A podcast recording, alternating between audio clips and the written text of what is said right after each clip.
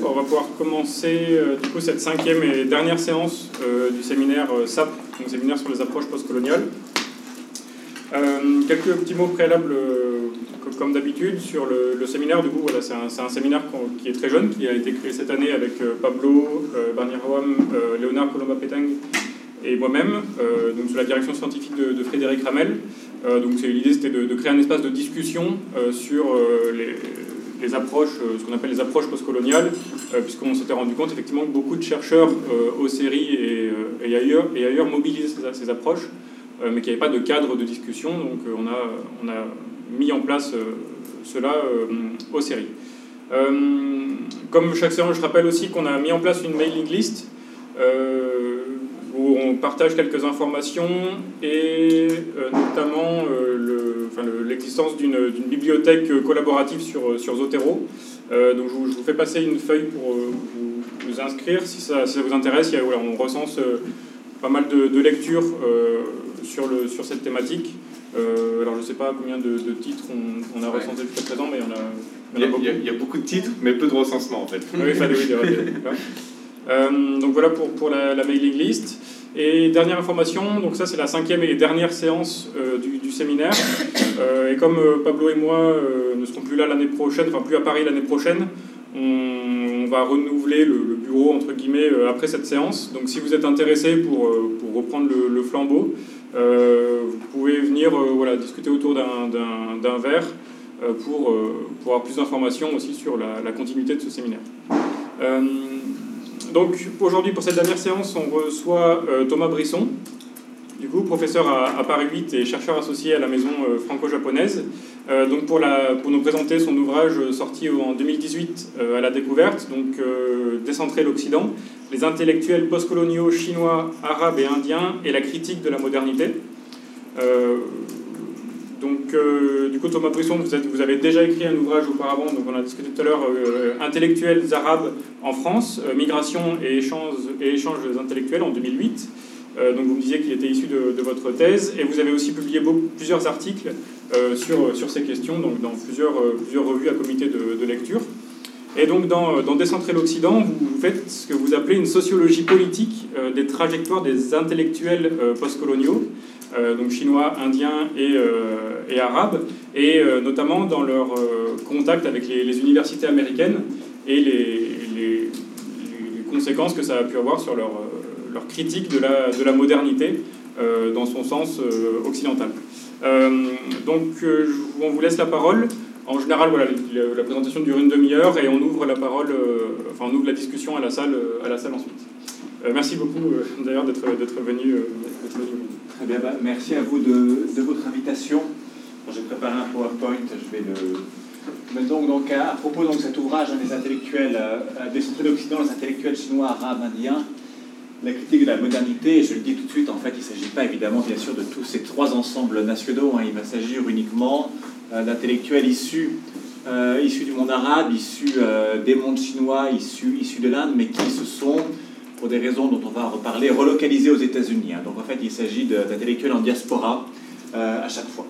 Alors cet ouvrage, euh, publié donc en septembre 2018, cherche effectivement, comme, euh, comme vous l'avez rappelé, à présenter une sociologie politique des intellectuels postcoloniaux. Je vais revenir sur les enjeux de recherche que ça implique.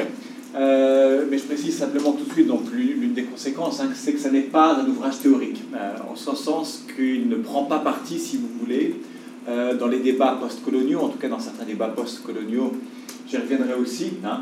Donc de ce point de vue-là, il est assez, euh, assez différent, si vous voulez, d'un certain nombre d'interventions qui ont eu lieu par rapport euh, à ce qu'étaient ou à ce que sont les études postcoloniales. Alors j'ai mentionné ici simplement les débats auxquels ont pu prendre part Jean-François Bayard, Jean-Louis Mamsel, il y a quelques années, hein, quand vous avez une première partie des études postcoloniales anglo-saxonnes qui ont été publiées en France, on a eu un certain nombre de réactions, d'ailleurs souvent polémiques, euh, Bayard et Amsel sont des exemples de ce point de vue-là assez, assez représentatifs. Hein.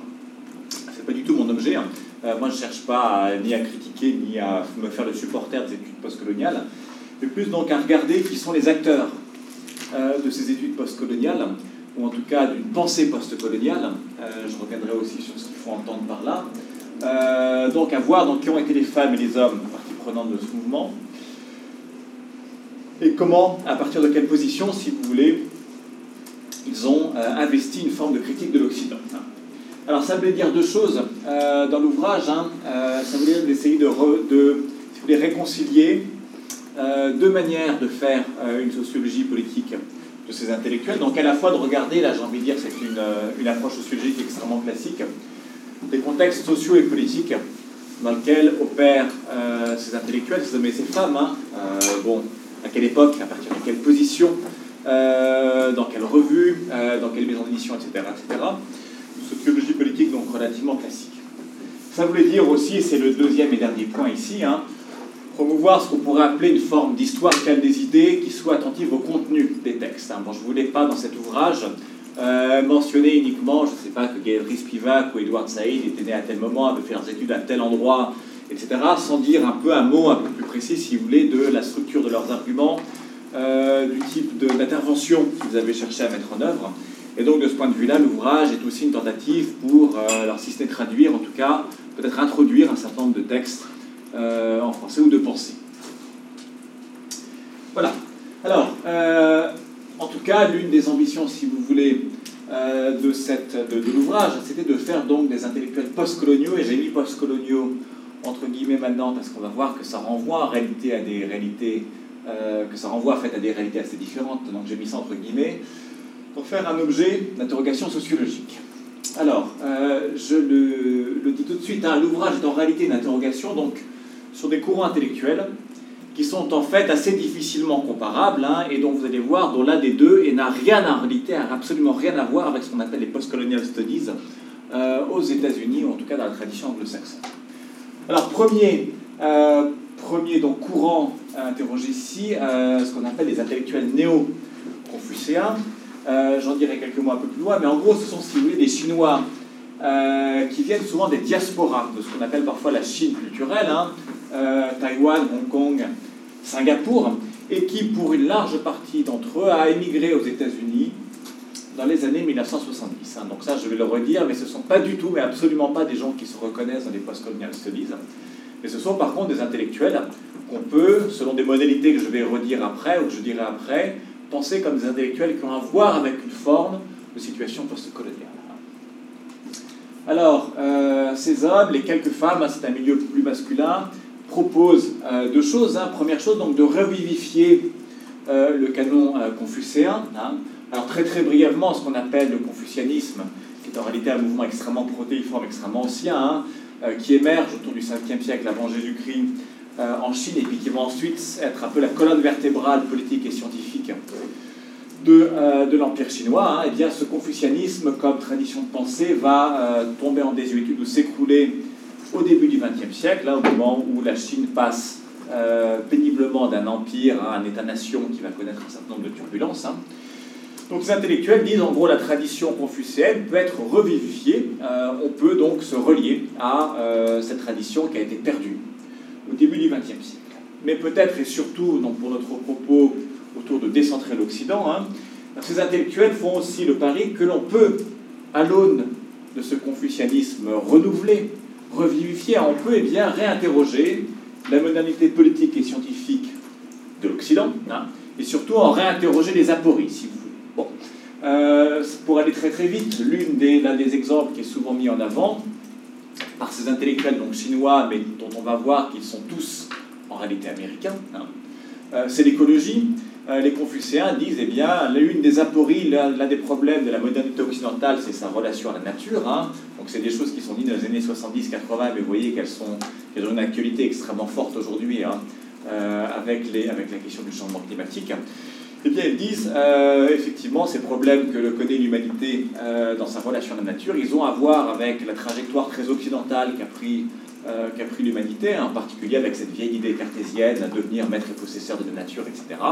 Moi, les Confucéens disent, eh bien, si on prend une autre voie, qui est celle qui a été prise en Asie, euh, eh bien, peut-être on peut trouver dans le confucianisme une relation plus mesurée, euh, plus tempérée hein, euh, à la nature, où on n'a pas, si vous voulez, cette idée qu'il faudrait dominer la nature. et donc, les Confucéens, à travers cette, alternative, si vous voulez, eh bien, offrent un contrepoint, si vous voulez, à la modernité occidentale.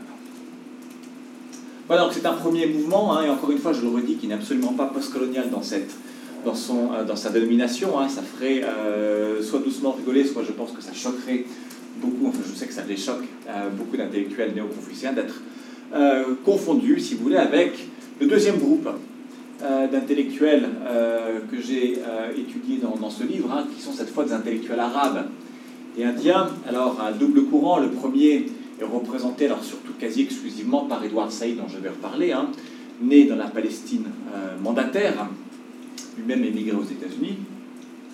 Et puis de l'autre côté, donc, le groupe d'hommes et de femmes qui ont créé en Inde les Subaltern Studies au début des années 1980.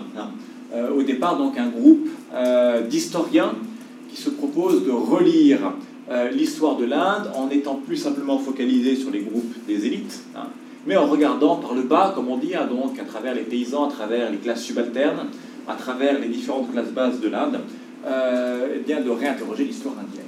Bon, ces hommes et ces femmes, euh, dans les années 70 ou les années 80, se retrouvent aux États-Unis. Et c'est aux États-Unis, en fait, que, euh, si vous voulez, les, deux groupes vont se rencontrer et vont ensemble créer euh, les post-colonial studies. Hein.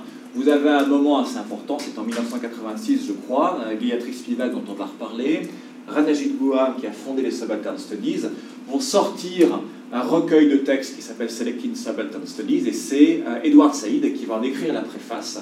Et donc vous voyez que ça montre ce moment où des intellectuels issus des pays du Sud, issus d'anciens pays colonisés, hein, issus des périphéries de l'Occident, se retrouvent euh, au centre de l'Occident, euh, et donc formalisent un groupe des, des post-colonial studies. Bon, l'idée qu'ils vont avoir, hein, c'est de se demander euh, les uns et les autres, pourquoi est-ce que, on est en gros 20 ans après les décolonisations politiques, hein, pourquoi est-ce que euh, la décolonisation scientifique n'a pas eu lieu hein? euh, Souvenez-vous, hein, dès la conférence de Bandung, c'est un leitmotiv de dire qu'il y a eu, on est en train de vivre une décolonisation politique, mais cette décolonisation politique, elle est absolument liée, si vous voulez, fondamentalement liée à d'autres séries de décolonisation, qu'elles soient économiques et qu'elles soient intellectuelles ou scientifiques. Hein. C'est thématisé dès 1955 et d'une certaine manière, au tournant des années 70-80, aux États-Unis, donc des intellectuels euh, arabes et indiens vont se demander eh bien, pourquoi est-ce que cette décolonisation intellectuelle, elle n'est pas allée jusqu'au bout, elle n'est pas allée jusqu'à son terme, hein. euh, pourquoi est-ce qu'elle n'est pas complètement achevée? Voilà, alors je le redis, hein, ces, deux courants ne sont absolument pas postcoloniaux. Hein. Euh, au même titre, hein, euh, vous l'avez compris, les, euh, les, Arabes et les Indiens ont créé quelque chose qui s'appelle les postcolonial studies, qui est aujourd'hui un mouvement qui a ses revues, qui a ses positions académiques, qui a, qui a ses congrès, qui a donc une formalisation forte. Les néo-confucéens sont dans une tradition de pensée, eux, tout à fait différente. Mais ce qui m'intéressait, si vous voulez, derrière les différences de ces deux groupes, eh c'est précisément le côté un peu incomparable, ou en tout cas difficilement comparable a priori, euh, de, ces, de ces groupes intellectuels, euh, précisément parce que derrière la, la difficulté à comparer euh, ces traditions de pensée diverses, eh bien, il y avait néanmoins des différences, pardon, il y avait néanmoins un certain nombre de similitudes qui apparaissaient, et c'est précisément ces similitudes entre des groupes a priori divers hein, que l'ouvrage se proposait d'étudier. Alors, deux, deux, types de similitudes. Une première est une similitude, j'ai envie de dire, dans le contenu de l'argumentation. Hein. Euh, que ce soit euh, les néo-confucéens, que ce soit euh, les Indiens et les Arabes des, des post-colonial studies, les uns comme les autres se proposent de remettre en cause la centralité de l'Occident. Ils se demandent non seulement comment se fait-il qu'on soit encore aujourd'hui dans, dans un monde dont la pensée scientifique, dont la pensée intellectuelle, si vous voulez, de l'Occident domine l'ensemble du monde, mais les uns comme les autres font le pari qu'on peut penser autrement, qu'on peut penser à partir de traditions épistémiques autres, ou qu'en tout cas, euh, on peut remettre à partir de ces traditions épistémiques différentes, on peut remettre en cause la centralité de l'Occident. Et puis deuxième chose, et puis là vous voyez que je travaillais plus en, sociologue, hein, euh, si l'on regarde en fait les trajectoires sociales, les trajectoires intellectuelles, les trajectoires politiques euh, de ces intellectuels, et bien encore une fois, derrière la différence forte entre les néo-confuciens d'un côté et les postcoloniales de l'autre, hein, ont repéré des formes de similitudes qui étaient assez intéressantes et qui me semblaient eh bien, euh, fournir, si vous voulez, euh, un objet, une question hein, sociologique. Voilà, donc, euh, vous voyez, il s'agissait de redéfinir sociologiquement le postcolonial, et c'est là où je vous disais, hein, euh, mon ouvrage n'a pas vocation à intervenir dans des débats, est-ce qu'on est pour ou contre les postcoloniales se disent, mais plutôt à essayer de regarder qui sont sociologiquement euh, les, hommes et les femmes qui font euh, ces débats. Hein.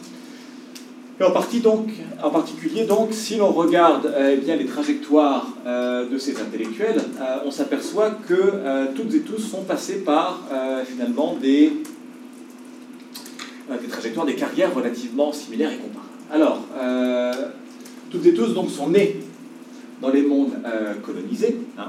Euh, que ce soit, alors dans le cas de la Chine, ce sera un, peu, un peu différent. La Chine n'a évidemment pas une forme de colonisation qui est incomparable à celle de l'Inde ou de la Palestine, mais je crois qu'en réalité, il faut parler des colonisations toujours au pluriel. Hein. On gagne à, à maintenir de l'hétérogénéité.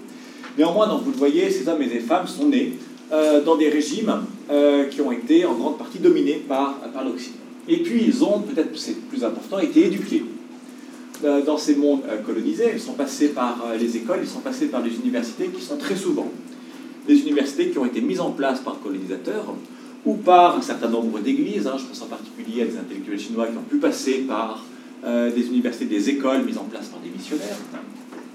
Ce qui fait donc, si vous voulez, que très tôt, ils ont été éduqués dans les langues euh, coloniales, hein, dans les langues européennes. Euh, ils sont euh, évidemment sinophones ou arabophones ou locuteurs didi, mais ils sont aussi tout à fait bilingues en anglais, en français, parfois dans d'autres langues européennes. Hein. ce qui fait que, si vous voulez, les savoirs et les références européens, occidentaux, font en réalité partie de leur bagage intellectuel et ce, dès les premières années de, de leur vie. Alors je vous donne quelques exemples extrêmement rapides. Euh, Edward Said, dont on a déjà parlé, et qui est sûrement l'intellectuel postcolonial le plus, le plus connu, hein, donc né en 1935 à Jérusalem, alors euh, sous mandat euh, britannique, hein, et qui va être ensuite éduqué au Victoria College au Caire. Hein. la famille va se réinstaller après, après quelques années au Caire. donc vous le voyez, il passe vraiment par les institutions typiques euh, du colonisateur britannique. Hein, le Victoria College forme euh, l'élite euh, l'élite native, hein, comme on dit à l'époque. Hein. C'est à la fois une, institution pour les colons qui se trouvent sur place, mais aussi pour les, Arabes, Égyptiens ou autres, que Londres entend former pour, à jour, éventuellement, donc prendre la, suite de, enfin 1935, pas exactement, mais pour assurer donc la continuité, si vous voulez, euh, après l'Empire britannique. Et puis ensuite, Saïd va euh, faire l'essentiel de sa carrière à l'Université de Columbia à New York. Hein. son père est d'ailleurs euh, en partie américain. Je reviendrai. Bon, ce que je veux dire par là, c'est que dans ses mémoires, Saïd a amplement décrit comment est-ce que très tôt dans sa vie, il a lu non pas Ibn Khaldun en arabe, mais Shakespeare avec, avec sa maman. Hein. il a fait une thèse sur Conrad. Donc vous voyez, un auteur qui est quand même tout à fait classique des lettres américaines. Encore que, on notera que c'est quelqu'un qui a un tout petit peu euh, minoritaire, hein, puisque Conrad, un peu comme Saïd, finalement, est quelqu'un entre plusieurs langues, hein, quelqu'un qui a migré aussi. Hein. Conrad, c'est un auteur polonais qui ensuite va passer par la France et puis par l'Angleterre et écrire en anglais. Vous voyez, il y a un air de famille, mais ça reste quand même quelqu'un qui est extrêmement classique. Euh, Saïd parlait, euh, enfin lisait extrêmement bien le latin, et puis Saïd a été pendant très longtemps aussi le critique musical du New York Times. Donc vous voyez que autant que la figure mieux connue, j'ai envie de dire, du porte-parole de la Palestine, d'une voix importante du monde arabe, hein, c'est aussi quelqu'un qui est profondément intégré à la culture, aux langues euh, européennes. Un autre exemple bien connu, mais je me permets de les mentionner parce que ça permet de faire avancer la discussion peut-être plus facilement, Gayatri Chakravorty Spivak, né à Calcutta en 1942, et vous voyez que sa trajectoire est relativement similaire, en tout cas elle présente un air de famille fort avec celle de Saïd, elle est passée par le Presidency College euh, à Calcutta, elle a donc été euh, éduquée elle aussi en anglais. Elle a d'ailleurs euh, reçu des prix importants hein, pour euh, sa maîtrise de l'anglais très tôt dans sa carrière. Et elle fera une thèse à Cornell sur Yeats. Hein. et donc vous voyez que c'est quelqu'un qui est assez comparable finalement à Conrad pour Saïd, hein, puisque Yeats est un poète à la fois assez classique, assez canonique des, lettres anglaises, mais c'est aussi quelqu'un qui a promu une revitalisation de la langue gaélique en, en, Irlande, donc quelqu'un qui est aussi entre deux langues, quelqu'un qui est un peu finalement comme Spivak et comme Saïd, entre deux cultures, entre deux mondes, entre deux langues. Spivak qui sera la traductrice de Derrida, on en dira un mot tout à l'heure, et puis qui va terminer University Professor à Columbia. Hein, ça sera la première fois qu'une femme non blanche sera, aura le titre de University Professor à Columbia de toute l'histoire de l'université avec Spivak. Maintenant, vous voyez qu'ici aussi, on a une trajectoire très, très, finalement, très, très. Euh, qui va naviguer entre, entre deux cultures, entre plusieurs Je un dernier mot, alors peut-être pour présenter euh, l'une des grandes figures du néo-confucianisme. Alors, c'est pas quelqu'un, lui, qui s'est installé aux États-Unis. Euh, je parlerai d'autres personnes qui sont plus dans la troisième génération, mais c'est quand même une figure importante de la deuxième génération confucéenne, Mo Zongzan. Alors, vous avez des camarades chinois ici peut-être qui prononceront mieux que moi, euh, quelqu'un qui est alors né en Chine populaire, mais qui après, euh, qui s'est relocalisé au moment de la prise de pouvoir par Mao Tse-tung, qui s'est relocalisé à Taïwan et puis à Hong Kong. Bon, mais c'est aussi quelqu'un, vous le voyez, qui est profondément entre plusieurs cultures, hein, puisque Mo Zongzan, entre plusieurs choses, hein, et entre, euh, en plus du fait d'être l'un des grands théoricien du, nouveau confucianisme, est aussi le traducteur euh, des trois critiques d'Emmanuel Kant en chinois, et euh, c'est plus qu'un traducteur, c'est quelqu'un aussi qui a abondamment écrit et qui a euh, localisé hein, ce qu'il pense être une faille de la pensée kantienne, qu'il pense pouvoir résoudre grâce à un certain nombre de concepts néo-confucéens. Je vous passe les détails, mais vous voyez qu'ici aussi on a une forme de d'hybridité extrêmement forte. Voilà, quels enseignements sociologiques peut-on en tirer hein? Bon, euh, je crois, enfin, j'espère l'avoir montré avec les quelques exemples rapides vus auparavant, mais l'idée d'une séparation nette entre des intellectuels qui seraient occidentaux d'un côté et, non occidentaux de l'autre euh, ne tient absolument pas. Hein. Euh, au niveau des langues, au niveau des savoirs, au niveau des trajectoires aussi, j'y reviendrai, on a, j'ai envie de dire, depuis le départ, depuis même les premières années de l'éducation de ces hommes et de ces femmes, du mélange et de l'hybridité. Alors je m'empresse de dire que cette idée de mélange et d'hybridité n'est pas du tout un argument anthropologique sympathique, alors ça peut l'être par ailleurs, euh, mais ce n'est pas ici euh, mon propos, et puis c'est plus en, réalité le résultat d'un rapport de force. Hein.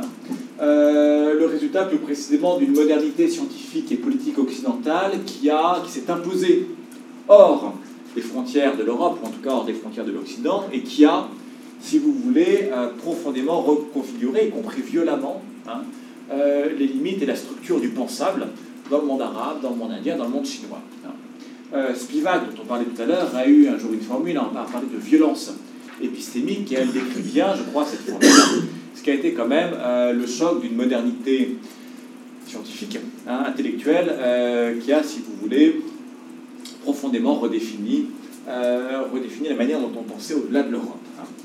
Bon, je veux dire par là qu'on peut, et à l'évidence, hein, toujours être aujourd'hui un penseur bouddhiste, un penseur musulman, un penseur indien, ce que vous voulez. Hein. Euh, mais ce que, ça, ce que veut dire cette violence épistémique, hein, euh, c'est que ce que l'on dit en tant que penseur bouddhiste ou musulman ou indien, quelle que soit l'idée, est obligé de tenir compte de la manière dont on pense en Occident. Et ça, ça, on le voit assez bien, toutes les études qui ont été faites, y compris sur les penseurs les plus classiques ou les plus traditionnels, ou les partisans d'un retour à une forme de tradition les plus, euh, les plus extrêmes, hein, je pense à des penseurs que l'on qualifie comme islamistes par exemple, hein, eh bien, sont obligés de tenir compte de ce que c'est que le socialisme, de ce que c'est que les droits de l'homme, de ce que c'est que la démocratie, de ce que c'est que la modernité scientifique euh, et technique, de ce que c'est que les rapports de genre, etc. Hein, tout un tas de questions, si vous voulez, qui se sont imposées euh, dans un certain nombre de champs et de traditions intellectuelles non occidentales. Deuxième euh, enseignement de cette comparaison des trajectoires, hein, vous l'avez, alors je, l'ai dit, hein, mais vous avez peut-être compris déjà, une large partie de la critique occidentale s'est effectuée, a, a été effectuée par des intellectuels qui sont eux-mêmes profondément occidentalisés. Hein. J'ai essayé de le dire, c'était rapide parce qu'on n'a pas beaucoup de temps, mais à travers les quelques exemples, par leur langue, par leur éducation, par leur lieu d'enseignement, par leur lieu de vie eh bien, tous ces intellectuels qui critiquent l'Occident sont en réalité profondément occidentalisés. Hein. D'où cette espèce de paradoxe qui m'a intéressé et qui forme en réalité le cœur de l'ouvrage, hein, c'est que la critique anti-occidentale vient paradoxalement du cœur même de l'Occident. Voilà, euh, ça délimitait une question de recherche euh, qui consistait à se demander, si vous voulez, ce que le détour par l'Occident fait précisément à la critique euh, de l'Occident. Hein. comment vient-on à critiquer l'Occident quand on est soi-même occidentalisé? Comment vient-on à critiquer l'Occident quand on est soi-même profondément tributaire, si vous voulez, des ressources théoriques, académiques, institutionnelles, scientifiques que l'Occident peut apporter Alors, par là, il s'agissait, si vous voulez, euh, de réinterroger une liaison qui a souvent été signalée, mais sans toujours être étudiée, en tout cas avant, euh, il y a quelques années, hein, en, gros au moment où j'ai commencé cette, recherche, hein, euh, qui est le lien entre l'exil et la critique. Bon, si vous voulez, c'est une idée que l'on connaît, c'est une idée qui a, été, qui a été soulignée, mais c'est souvent, si vous voulez, dans les métropoles européennes, on sait que euh, le nationalisme anticolonial s'est élaboré. Hein. On parlait tout à l'heure du livre euh, de euh, Goebbels sur Paris, capitale. capitale du serment. Oui, je, je cherchais en anglais en fait, mais je crois qu'il y a ah oui, un anglais. Oui, c'est un Ah oui, c'est ça, c'est post-colonial metropolis, quelque chose comme ça, oui. Pas que j'ai oublié ici, c'est pas très grave, mais bon, qui montre bien, si vous voulez, comment est-ce que ce sont, euh, c'est un Paris, mais c'était montré aussi pour Londres, été montré pour d'autres capitales, que paradoxalement, un certain nombre de, euh, de penseurs, d'intellectuels, de politiques, euh, venus comme étudiants, ont construit une pensée anticoloniale. Hein. Bon, vous avez ici deux, deux, photos que j'ai prises parce qu'elles me paraissent assez remarquables de ces jeunes étudiants. Vous les voyez par leurs costumes qui sont profondément occidentalisés, qu'en général personne ne reconnaît. Alors je peux me livrer à ce jeu aujourd'hui. Ici, vous voyez Gandhi. Gandhi, ouais. Gandhi, on le reconnaît un peu ici.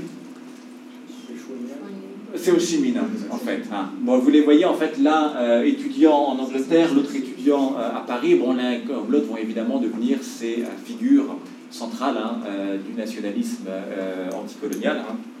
Bon, euh, voilà donc une liaison qui est intéressante et qui est relativement contre-intuitive. Hein. Comment se fait-il que ce soit précisément les élites qui aient été occidentalisées, qui aient été choyées par le colonisateur, qui se retournent contre ce colonisateur, qui est une autre manière de dire qu'est-ce que l'exil ou qu'est-ce que le déplacement fait à la critique. Alors le livre, lui, s'intéressait à un cas qui était américain euh, et non plus euh, européen, comme ça a pu être fait par, par d'autres. Il abordait, si vous voulez, un âge, on dire, postérieur de la critique, hein. en gros à partir des années 60-70, quand les États-Unis se sont imposés comme le centre, j'ai dire, global de l'espace monde académique, hein, et où, si vous voulez, euh, les étudiants et les étudiantes des mondes euh, décolonisés, des mondes du Sud, hein, sont allés beaucoup moins vers l'Europe. Certains, bien évidemment, ont continué à aller à Amsterdam, à Paris, à Londres, mais de plus en plus, euh, ils sont allés vers les États-Unis. Bon, vous avez un moment qui est un moment tournant, c'est 1965, les États-Unis modifient euh, leurs lois sur l'immigration et permettent euh, aux étudiants aux étudiantes des pays euh, du Sud, hein, dits asiatiques, mais en réalité c'est très très large, hein, de venir émigrer beaucoup plus largement aux États-Unis et étudier beaucoup plus largement aux États-Unis. Voilà, on a donc à partir de ce moment-là des migrations importantes entre les anciens pays colonisés par les Européens hein, et les États-Unis, ce qui allait poser une série de questions, une fois, de, recherche alors, première question, et c'est ça que je cherchais à faire l'ouvrage, vous voulez qui migre exactement? On parle souvent euh, des intellectuels postcoloniaux comme s'il s'agissait d'une catégorie un peu désincarnée. Hein. Or, en réalité, euh, il s'agit bah, d'avoir un réflexe sociologique, j'ai envie de dire, euh, un, peu basique. Hein. Quand on parle de porte-parole, quand on parle là en l'occurrence de porte-parole des, peuples, colonisés ou des peuples décolonisés, hein, qui se constitue comme porte-parole? Et on sait que c'est une opération qui n'est jamais euh, anodines. Hein. On sait que ce sont en général des hommes et des femmes qui ont des caractéristiques sociales particulières. Bon, euh, dans, le cas des, euh, dans le cas des intellectuels postcoloniaux, l'enquête montre de manière assez claire que ce sont très souvent hein, des fils et des filles des bourgeoisies postcoloniales, donc des gens qui ont des capitaux économiques, sociaux, hein, des gens qui viennent des classes supérieures, et donc vous voyez la question que ça pose. on, parle, on parle de peuples décolonisés, mais ce sont des, en gros, euh, des bourgeoisies qui vont parler pour ces peuples. Alors, je m'empresse de dire que euh, le fait que euh, ces intellectuels postcoloniaux viennent le plus souvent de familles aisées hein, n'est pas du tout une manière de délégitimer leurs paroles. tout d'abord, je crois parce que pour s'attaquer à l'Occident, du cœur même de l'Occident, il faut avoir des capitaux. Il faut avoir, si vous voulez, suffisamment de ressources, et j'ai envie de dire suffisamment de courage, euh, pour remettre en cause euh, ce qui va de soi et pour aller, euh, encore une fois, au cœur même de l'Occident pour le critiquer. Deuxième chose, bon, je crois que ça permet de dépasser cet argument qui a longtemps été important dans la discussion scientifique de ce qu'on a appelé les bourgeoisies compradors. Hein. C'est un argument qui a été popularisé en particulier par, autour de Wallerstein, autour d'un certain nombre de théories de la dépendance, et qui avait tendance à dire que, en gros, euh, les rapports de domination entre le Nord et le Sud ne pouvaient marcher que parce qu'on avait dans les pays du Sud des bourgeoisies qui s'alliaient avec les, intérêts euh, des pays du Nord. Hein. En gros, bon, si vous voulez, des, des bourgeoisies locales qui seraient les relais du capitalisme et de la domination occidentale sur place. Bon, je crois que c'est plus compliqué. Hein. Ces bourgeoisies euh, locales, hein, elles ont tout autant fourni euh, des hommes et des femmes qui ont en réalité critiqué cet. Voilà, donc l'un des, enjeux de l'ouvrage, si vous voulez, était de euh, remettre une dimension de classe hein, dans, dans, des débats où la culture et l'identité étaient beaucoup plus souvent convoquées, mais sans regarder trop quels étaient les l'ancrage social, si vous voulez, de, ces, de ces hommes et de ces femmes. Deuxième peut-être euh, élément euh, que l'ouvrage cherchait à mettre euh, en lumière, bon, une idée ici aussi assez simple, mais que je trouvais heuristiquement assez féconde, hein, c'est qu'on n'est pas au sens du verbe être, on n'est pas un intellectuel postcolonial, mais on le devient. Et ça, je crois que c'était aussi assez intéressant. Ça voulait dire, si vous voulez, qu'il fallait suivre les carrières de ces hommes et de ces femmes, hein, et de voir qu'en réalité, la quasi-totalité de ces intellectuels ont au début euh, des trajectoires assez orthodoxes. Hein.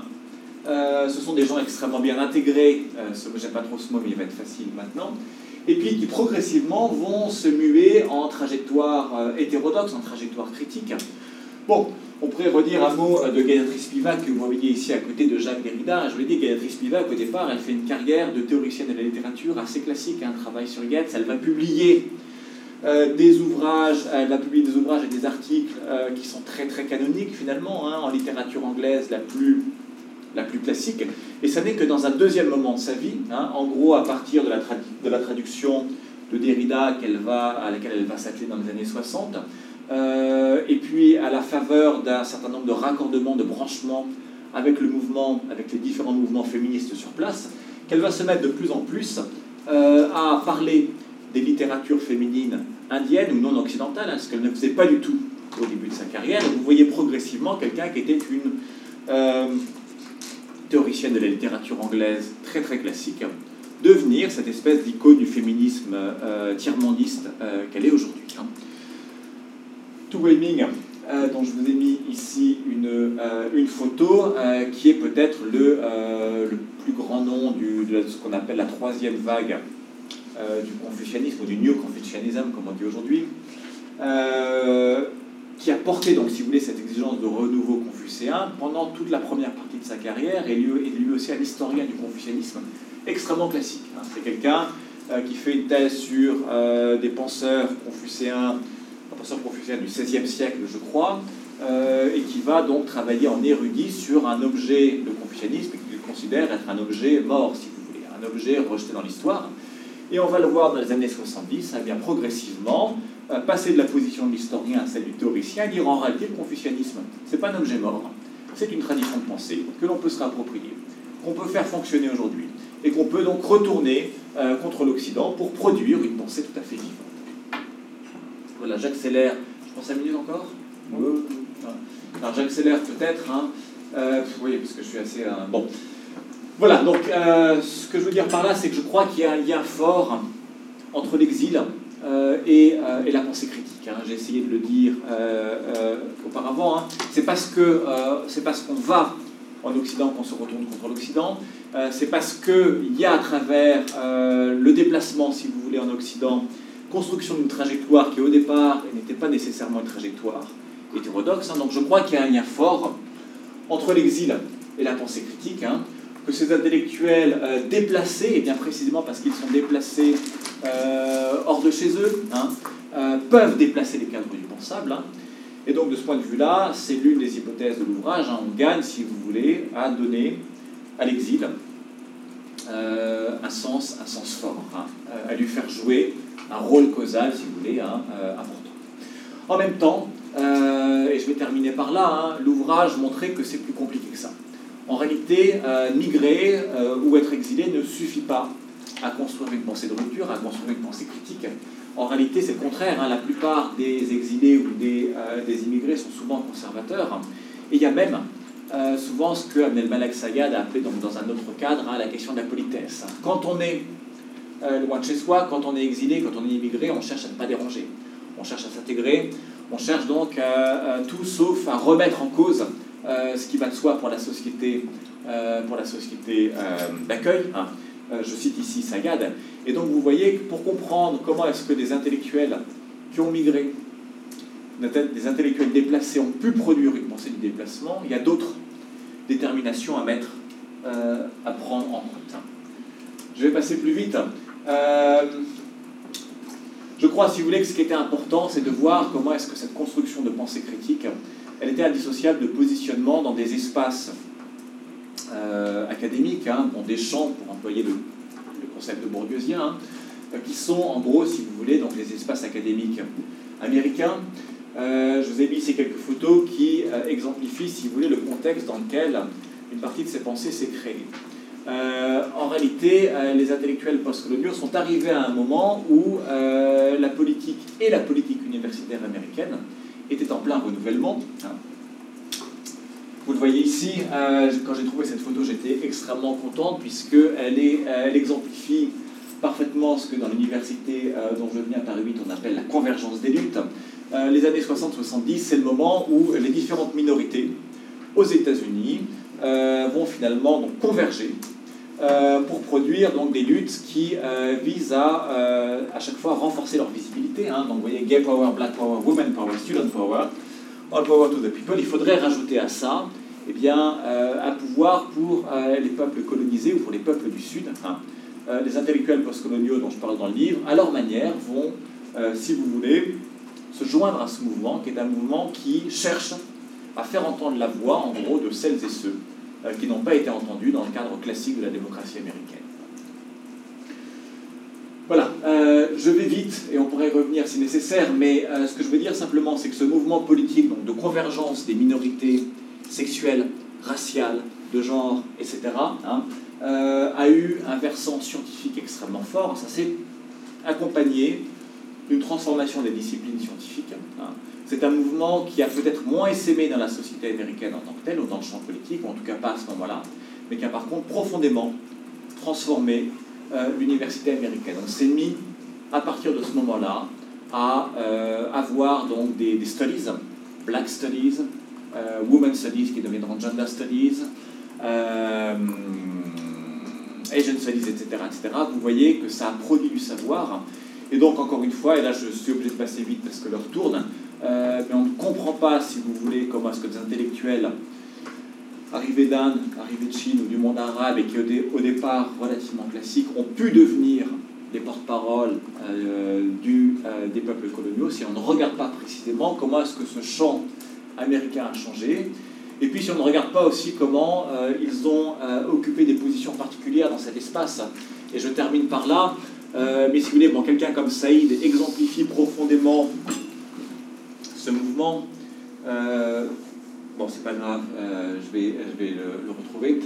Euh, Edouard Saïd, si vous voulez, est devenu le porte-parole de la Palestine, le porte-parole du post du post-colonialisme, l'un des grands porte-parole du, post-colonialisme, j'ai envie de dire de manière un peu provocante, qu'à partir du moment où il a une position fixe à Columbia, à partir du moment où il été recruté comme professeur de manière fixe à Columbia, pour une raison assez simple, hein, c'est que cette sécurité institutionnelle, elle lui a donné euh, les ressources et les armes euh, pour écrire l'orientalisme, hein, euh, pour ensuite résister à un certain nombre d'attaques qui, lui sont tombées dessus de manière souvent assez, assez difficile. Bon, Saïd a été menacé, hein, la police de New York lui a, proposé une sécurité qu'il a refusée.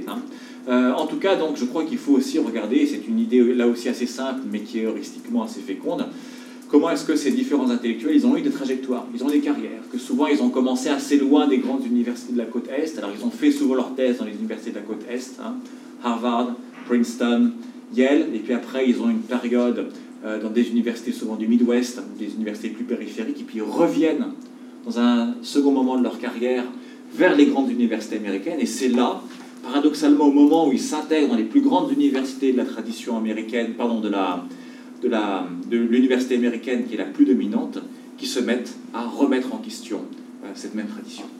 Je vous, je vous remercie.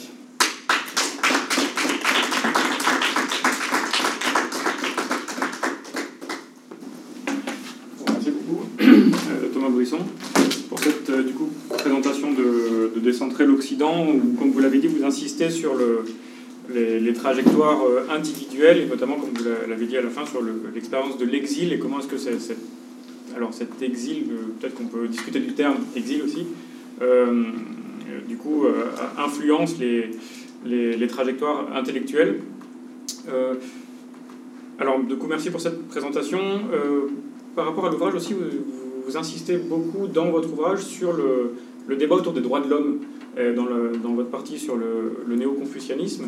Euh, du coup, est-ce que peut-être vous pourriez revenir sur, euh, sur ce débat, et notamment sur le lien entre les, trajectoires intellectuelles et l'environnement politique, voilà, le, contexte politique, puisque là, vous avez présenté à la fin l'influence de l'institution, de l'université en tant qu'institution, mais est-ce qu'il y a aussi pas une influence du contexte politique sur le, les, ces trajectoires intellectuelles. Euh, voilà, donc est-ce que, peut-être dans un premier temps, vous pourriez revenir sur, euh, sur ce point-là? Après, bon, j'ai toute une autre série de questions, mais on peut peut-être commencer par là, et puis on ouvrira euh, très rapidement la salle. Je pense qu'il y a pas mal de questions. Très bien. Voilà, ce, débat sur les droits de l'homme et le confucianisme, c'est quelque chose qui m'avait intéressé. Alors, justement, au titre, si vous voulez, de L'ouvrage essayait de ne pas être simplement une analyse de trajectoire, mais de rentrer dans, euh, dans, le contenu des arguments. Hein. Euh, et donc c'était un débat assez intéressant de, ce point de vue-là. Euh, il permettait de voir une chose, si vous voulez, assez, intéressante, assez notable, qui était liée encore une fois au déplacement. Donc ces intellectuels néo-confucéens, je voulais dire, ce sont des gens qui sont nés souvent soit en Chine, soit dans les périphéries chinoises, qui vont faire leur thèse aux États-Unis. Hein. Ming, dont on a parlé, a fait sa thèse à Harvard et puis qui, dans un premier moment donc, de leur carrière, euh, sont de très classiques historiens de la Chine ancienne. Euh, voilà. Bon. Dans les années 70 se produit euh, autre chose. L'Asie commence à décoller économiquement. Hein. donc le Japon avait déjà engrainé, avait déjà commencé. les, ce qu'on appelle les dragons asiatiques vont engrainer. Hein. donc Singapour, la Corée du Sud, Taïwan et Hong Kong ont des taux de croissance qui les rapprochent de l'Occident. Hein. La Chine populaire suivra après, mais pas encore tout à fait à ce moment-là. Et ça va produire un certain nombre de, euh, de bouleversements dans les sociétés de la région qui vont amener euh, eh bien, les dirigeants sur place à faire appel aux intellectuels néo-confucéens américains pour leur demander une forme d'expertise sur, euh, si vous voulez, sur les changements de la région. Donc on voit en particulier autour de Singapour, Lee Kuan Yew, qui est à l'époque le Premier ministre singapourien, demander aux intellectuels confucéens américains de venir à Singapour, il les invite d'ailleurs royalement, il crée un institut pour eux, et euh, de leur précoller, si vous voulez, une forme d'idéologie euh, ad hoc, j'ai envie de dire, hein, euh, pour concilier une modernité capitaliste qui est maintenant tout à fait claire. Hein. Singapour est devenu cette espèce de monstre capitaliste extrêmement, extrêmement puissant, hein, et puis en même temps une fidélité à soi-même. alors Lee Kuan Yew, qui est un, quand même un dirigeant assez autoritaire, a des idées en tête. il ne veut pas que le capitalisme, ça amène les femmes à revendiquer l'égalité avec les hommes, il le dit très très clairement, ni que ça amène les travailleurs à redemander trop de droits et le peuple a demandé des droits démocratiques. Hein. Donc euh, il demande aux intellectuels confucéens de lui bricoler une idéologie.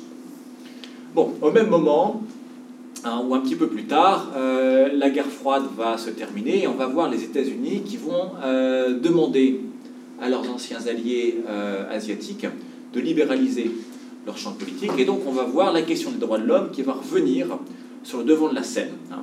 Euh, avec donc cette idée, euh, qu'est-ce qui se passe euh, autour des droits de l'homme? Et est-ce que si on est asiatique, hein, est-ce que si on est asiatique, les droits de l'homme concernent les asiatiques? Ou bien est-ce qu'en tant qu'asiatique et en tant que confucéen, on est tributaire d'une autre tradition politique hein, qui ne serait pas centrée sur les individus, qui ne serait pas centrée sur le droit des individus, mais qui pourrait être articulée à d'autres formes de droits et de devoirs? Les intellectuels confucéens qui se trouvent à Singapour vont être engagés, si vous voulez, dans ce débat. Hein. Et euh, bon, ce que le livre montrait, si vous voulez, c'est que leur double, leur double affiliation, ils sont à la fois dépendants de l'université américaine, euh, dans laquelle être libéral, être euh, favorable aux droits de l'homme, si vous voulez, est une chose extrêmement importante. Et puis en même temps, ils vont être tirés de l'autre côté par des pouvoirs sur place, à Lee Kuan Yew par exemple à Singapour, qui leur dit hors de question de faire la part trop belle aux droits de l'homme. moi, je vous paye et j'entends que vous me bricoliez quand même une idéologie confucienne qui est une idéologie suffisamment conservatrice. Je passe sur les détails, mais en tout cas, l'idée c'était de voir comment est-ce qu'à travers ces différentes transactions, on avait des pensées qui s'élaboraient, euh, et puis qui allaient chercher à la fois à, ménager, si vous voulez, une optique culturaliste. Hein. Si on se revendique asiatique et confucéen, eh bien on peut dire d'une certaine manière que les droits de l'homme, c'est vrai, historiquement, que c'est une invention qui s'est faite en Occident. Mais si en même temps on maintient une forme de fidélité à euh, une optique progressiste, une optique libératoire, une pensée, si vous voulez, libérale, euh, eh bien, il faut quand même euh, éviter de faire le jeu de, de potentats autoritaires sur place hein, ou de leaders autoritaires sur place. Il faut trouver une manière de dire qu'on peut être à la fois pleinement confucéen et d'une manière ou d'une autre attaché à des droits de l'homme. Hein. Et donc, évidemment, tout se joue dans une manière ou d'une autre, et vous avez après des trajectoires, des stratégies argumentatives hein, qui peuvent trouver des formes d'agencement, si vous voulez, entre droits de l'homme et confucianisme. Est-ce qu'il y a des questions déjà dans la salle ou des, des réactions? Moi, j'avais une question. J'ai deux questions. Il y a une que je peux mieux articuler en anglais et l'autre que je, je, peux aussi euh, articuler en français. Euh, vous avez parlé de, du post-colonial anglophone et francophone. Quelle est la différence entre les deux? Euh, alors là, en fait, bon, dans, dans cet ouvrage-là, j'ai assez peu parlé de la, tradition hein, francophone, si ce n'est par contrepoint, si vous voulez, par euh, pas tout à fait comme, comme opposition, mais comme, comme point de comparaison par rapport à la tradition, à la tradition anglophone. Dans cette tradition anglophone, il faudrait dire déjà qu'elle est extrêmement diverse. Hein. Ce qui se passe en Angleterre et ce qui se passe aux États-Unis n'est pas la même chose, même s'il y aurait évidemment des passerelles. alors, il y a des différences quand même assez, euh, assez importantes. Euh, j'ai envie de dire qu'en France, tout d'abord, vous avez eu euh, des, des groupes d'intellectuels qui ont été assez différents. En gros, vous avez eu deux groupes extrêmement importants, je crois, les Arabes et les Africains. et des, des groupes arabes hein, venus du monde arabe quand même en, quantité plus importante que ce qu'il y a eu au départ aux États-Unis. Hein. Euh, un groupe africain sur lequel je n'ai pas travaillé, mais sur lequel d'autres euh, collègues ont commencé à publier des travaux. je pense aux travaux par exemple de, de, Cournot hein, sur les écrivains africains. Euh, vous en avez d'autres. Bon. Voilà, donc vous avez des groupes différents, vous aurez aussi des débats extrêmement différents. Et peut-être pour le dire d'une manière très très, rapide, en France, l'idée d'une décolonisation scientifique n'a pas produit d'effet politique. Elle a été très rapidement capté, si vous voulez, par l'idée que euh, on ne changeait pas euh, fondamentalement euh, la politique, si vous voulez, ne s'introduisait pas dans le régime des savoirs. Ce régime des savoirs, il pouvait être transformé de l'intérieur, qu'il était nécessaire de ménager une place aux intellectuels venus des mondes décolonisés, hein, mais que ce savoir était suffisamment souple, si vous voulez, pour accommoder une forme de transformation interne. Aux États-Unis, j'ai envie de dire, la politique s'est invitée à l'université. Euh, et la politique, si vous voulez, a profondément euh, transformé euh, les savoirs. Hein. Bon, J'en ai dit un petit mot rapidement. Il y a des disciplines qui s'inventent aux États-Unis. Hein. ce qui n'est pas le cas en France. En France, vous avez des disciplines anciennes qui se reconfigurent profondément, mais d'une certaine manière, la sociologie, l'anthropologie, l'histoire, ça reste en place. Hein. Aux États-Unis, il se passe autre chose. Donc j'ai envie de dire, je pense que c'est dans cette politique des savoirs, on peut dire, qui est une politique caché en France et qui est une politique assumée aux États-Unis que euh, résiderait la, différence principale. And my second question is, uh, what does uh, critical realism part of uh, post-colonial studies? Critical, realism? yeah, critical realism. Euh, pas, en tout cas pas. Je ne l'ai pas, étudié, pas étudié moi. Euh, vous, vous, pensez, vous pensez à qui précisément? I have a very particular author, but uh, myself, I'm trying to use it for my uh, thesis. And uh, apparently, what my supervisor tells me, not my supervisor, my lecturer who taught at um, the University of Social Science, taught me to use critical realism. And uh, I don't know which exact components I was going to use for my work.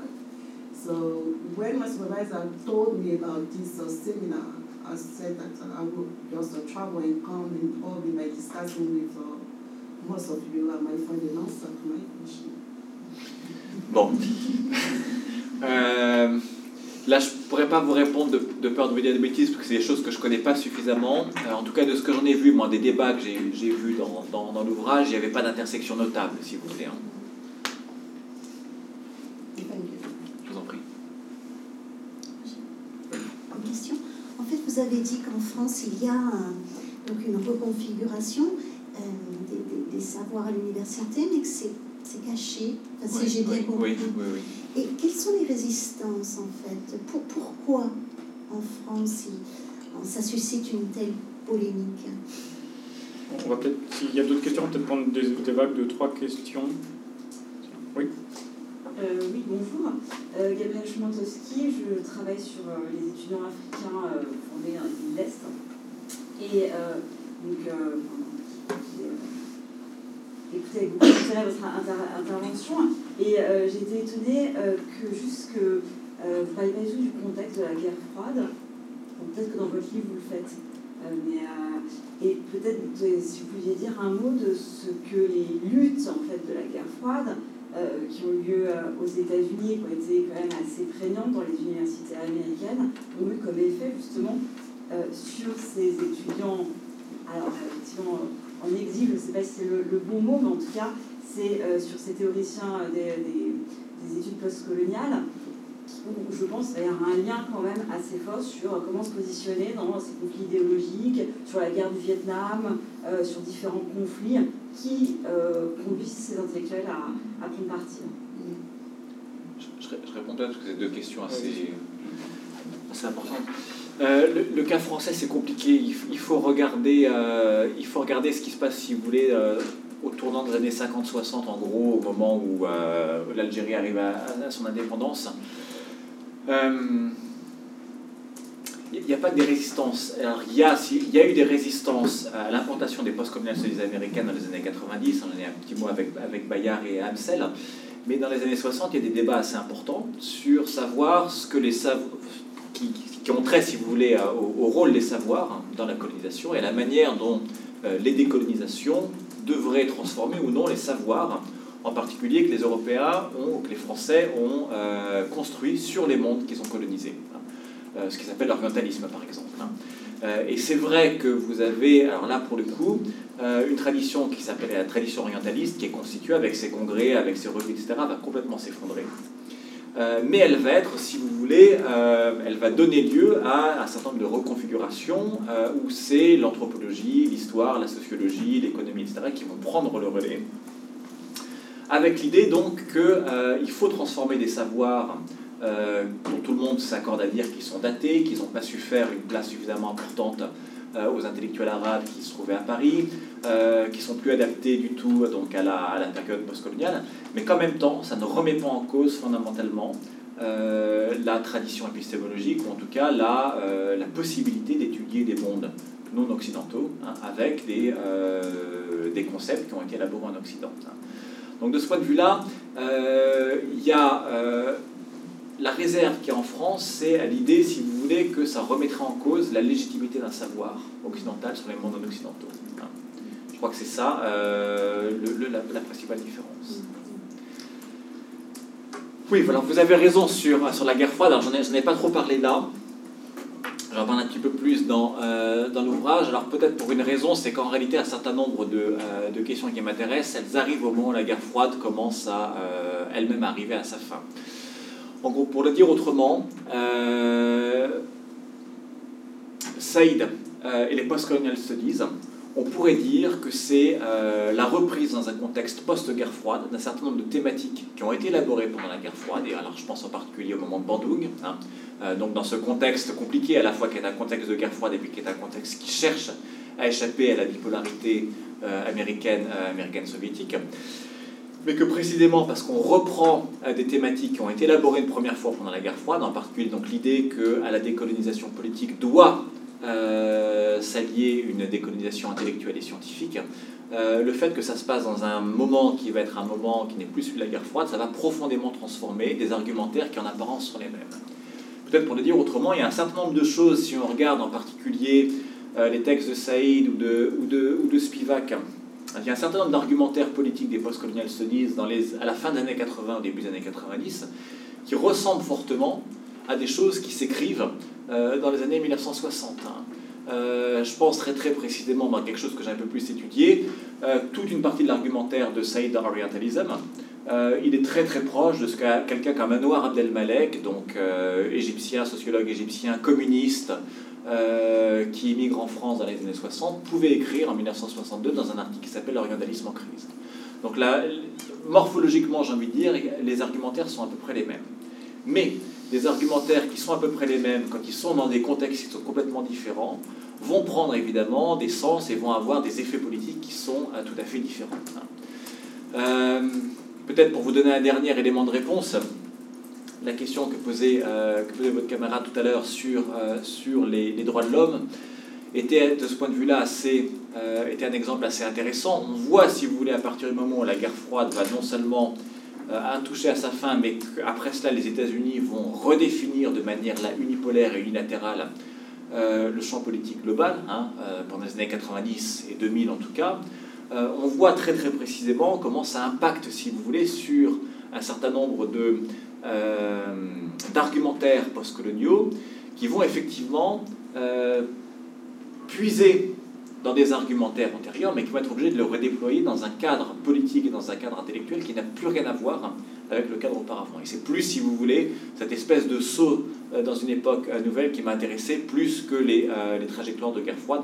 Même si vous avez raison, hein, quand je mentionnais tout à l'heure les débats politiques sur, sur, les universités américaines, l'un des, peut-être même le plus, grand, le plus grand événement qui a amené cette université américaine à remettre en cause euh, l'ordre politique tel qu'il existait, c'était évidemment la guerre du Vietnam. Hein.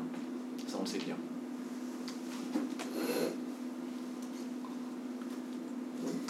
Juste peut-être euh, trois petites questions. Le, fait que vous disiez que les, intellectuels ont été choyés par l'Occident, euh, alors je, je, suis un peu étonnée parce que souvent c'est des étudiants aussi qui ont eu la vie dure et qui n'ont pas vécu leur trajectoire en Occident comme quelque chose de facile, comme intellectuel. Donc je me demandais si c'était quelque chose qui était partagé, d'avoir, eu l'impression d'être choyé par les intellectuels que vous avez étudiés.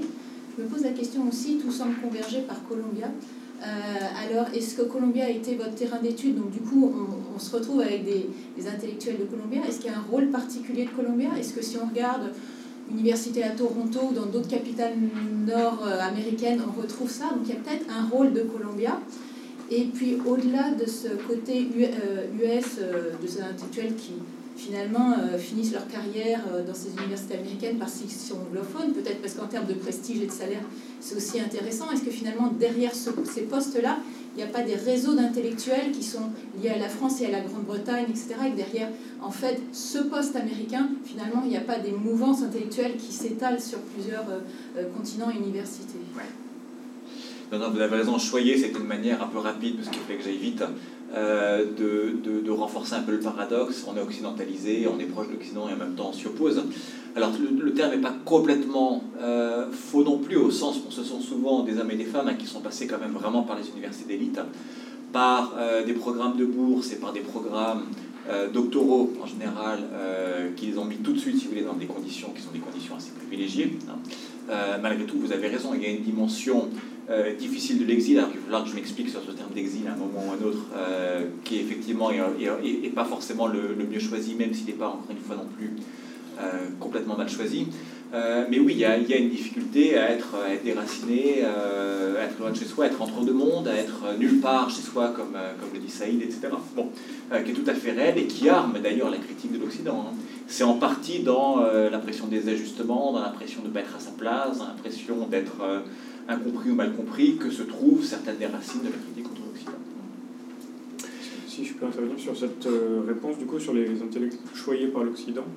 Euh, peut-être que du coup, le, étudier les intellectuels africains qui sont venus euh, ici pourrait nuancer votre réponse, puisque vous avez parlé de, de, Google tout à l'heure, il mentionne bien que euh, des, des, individus comme Senghor, etc., enfin Senghor a fait une dépression aussi en étant ici. non mais voilà, c'est une expérience difficile, certes il y a l'exil, mais il y a aussi des conditions qui sont plus difficiles, même avec Fanon, c'est évident. Fanon, il y a euh, Sharon Diop aussi qui n'a pas pu euh, euh, soutenir sa thèse euh, ici. Mbembe a fait face aux mêmes difficultés. Enfin voilà. euh, donc peut-être que voilà, là-dessus, on, euh, il y a peut-être des, des expériences qui divergent en fonction des, des, des origines des, des intellectuels. Non, non, encore une fois, c'est un, c'est un terme, euh, c'est c'est un terme qui, était- qui- qui avait vocation à montrer le paradoxe. Mais vous avez tout à fait raison que il y a quelque chose de l'ordre du tragique hein, dans, dans, l'exil. Et en fait, c'est pour ça que j'avais repris le terme, parce que ces intellectuels eux-mêmes euh, l'utilisent. hein, euh, ils l'utilisent et en, en référence souvent d'ailleurs à une tradition antérieure. Bon, Saïd euh, cite amplement Adorno. et en réalité, les, trajectoires migratoires ou de circulation des intellectuels postcoloniaux, elles ont beaucoup été pensées par rapport aux trajectoires des intellectuels juifs allemands au moment du nazisme. Encore une fois, Adorno est euh, l'une des, grandes figures hein, qui, a, servi. Donc c'est pour ça que j'avais repris le terme, mais aussi parce qu'il disait euh, cette part noire hein, de, euh, de, la vie à l'étranger, de la vie en Occident, euh, et toutes les difficultés qu'il peut y avoir, quand bien même, pour un certain nombre d'entre eux, ils se sont trouvés dans des conditions assez, privilégiées de Columbia ou de Harvard, toutes les difficultés qu'il peut y avoir à se trouver, à se trouver loin de chez soi. Tout à fait. J'en profite pour vous répondre sur Columbia. Euh, alors je ne parle pas que de Columbia, effectivement, euh, il y a une autre université qui m'a beaucoup intéressé, qui est Harvard et qui est là, qui et Boston aussi, euh, Boston University, qui sont les deux grands centres du, du néo-confucianisme. Toronto aussi a été importante par quelqu'un qui s'appelle Julian Ching, Julian Ching pour les, néo- les néo-confucianistes. Donc c'est vrai que chacun de ces centres produit des, rapports au savoir, des rapports aux disciplines, des formes de rencontres qui sont, qui sont propres. hein. Bon, To Weming, dont on parlait, dont on parlait euh, dialoguera euh, amplement avec euh, John Rawls, qui se trouve être son collègue quelques, quelques de maison à, Harvard. Donc voilà, il y a tout un, ancrage local hein, dont je n'ai pas pu parler ici, mais qui existe. Là où Columbia a un rôle spécial, c'est que États-Unis, c'est l'une des rares universités qui se trouve pleinement dans la ville, et dans la ville qui est par ailleurs la métropole globale du XXe siècle, qui est New York. Et donc, de ce point de vue-là, ça donne un, un ancrage, si vous voulez, à ces intellectuels, qui sont des intellectuels quand même beaucoup moins académiques euh, que, euh, que d'autres, hein, qui sont aussi des intellectuels pleinement engagés dans la vie politique, que sont par exemple Spivak euh, et, et Saïd.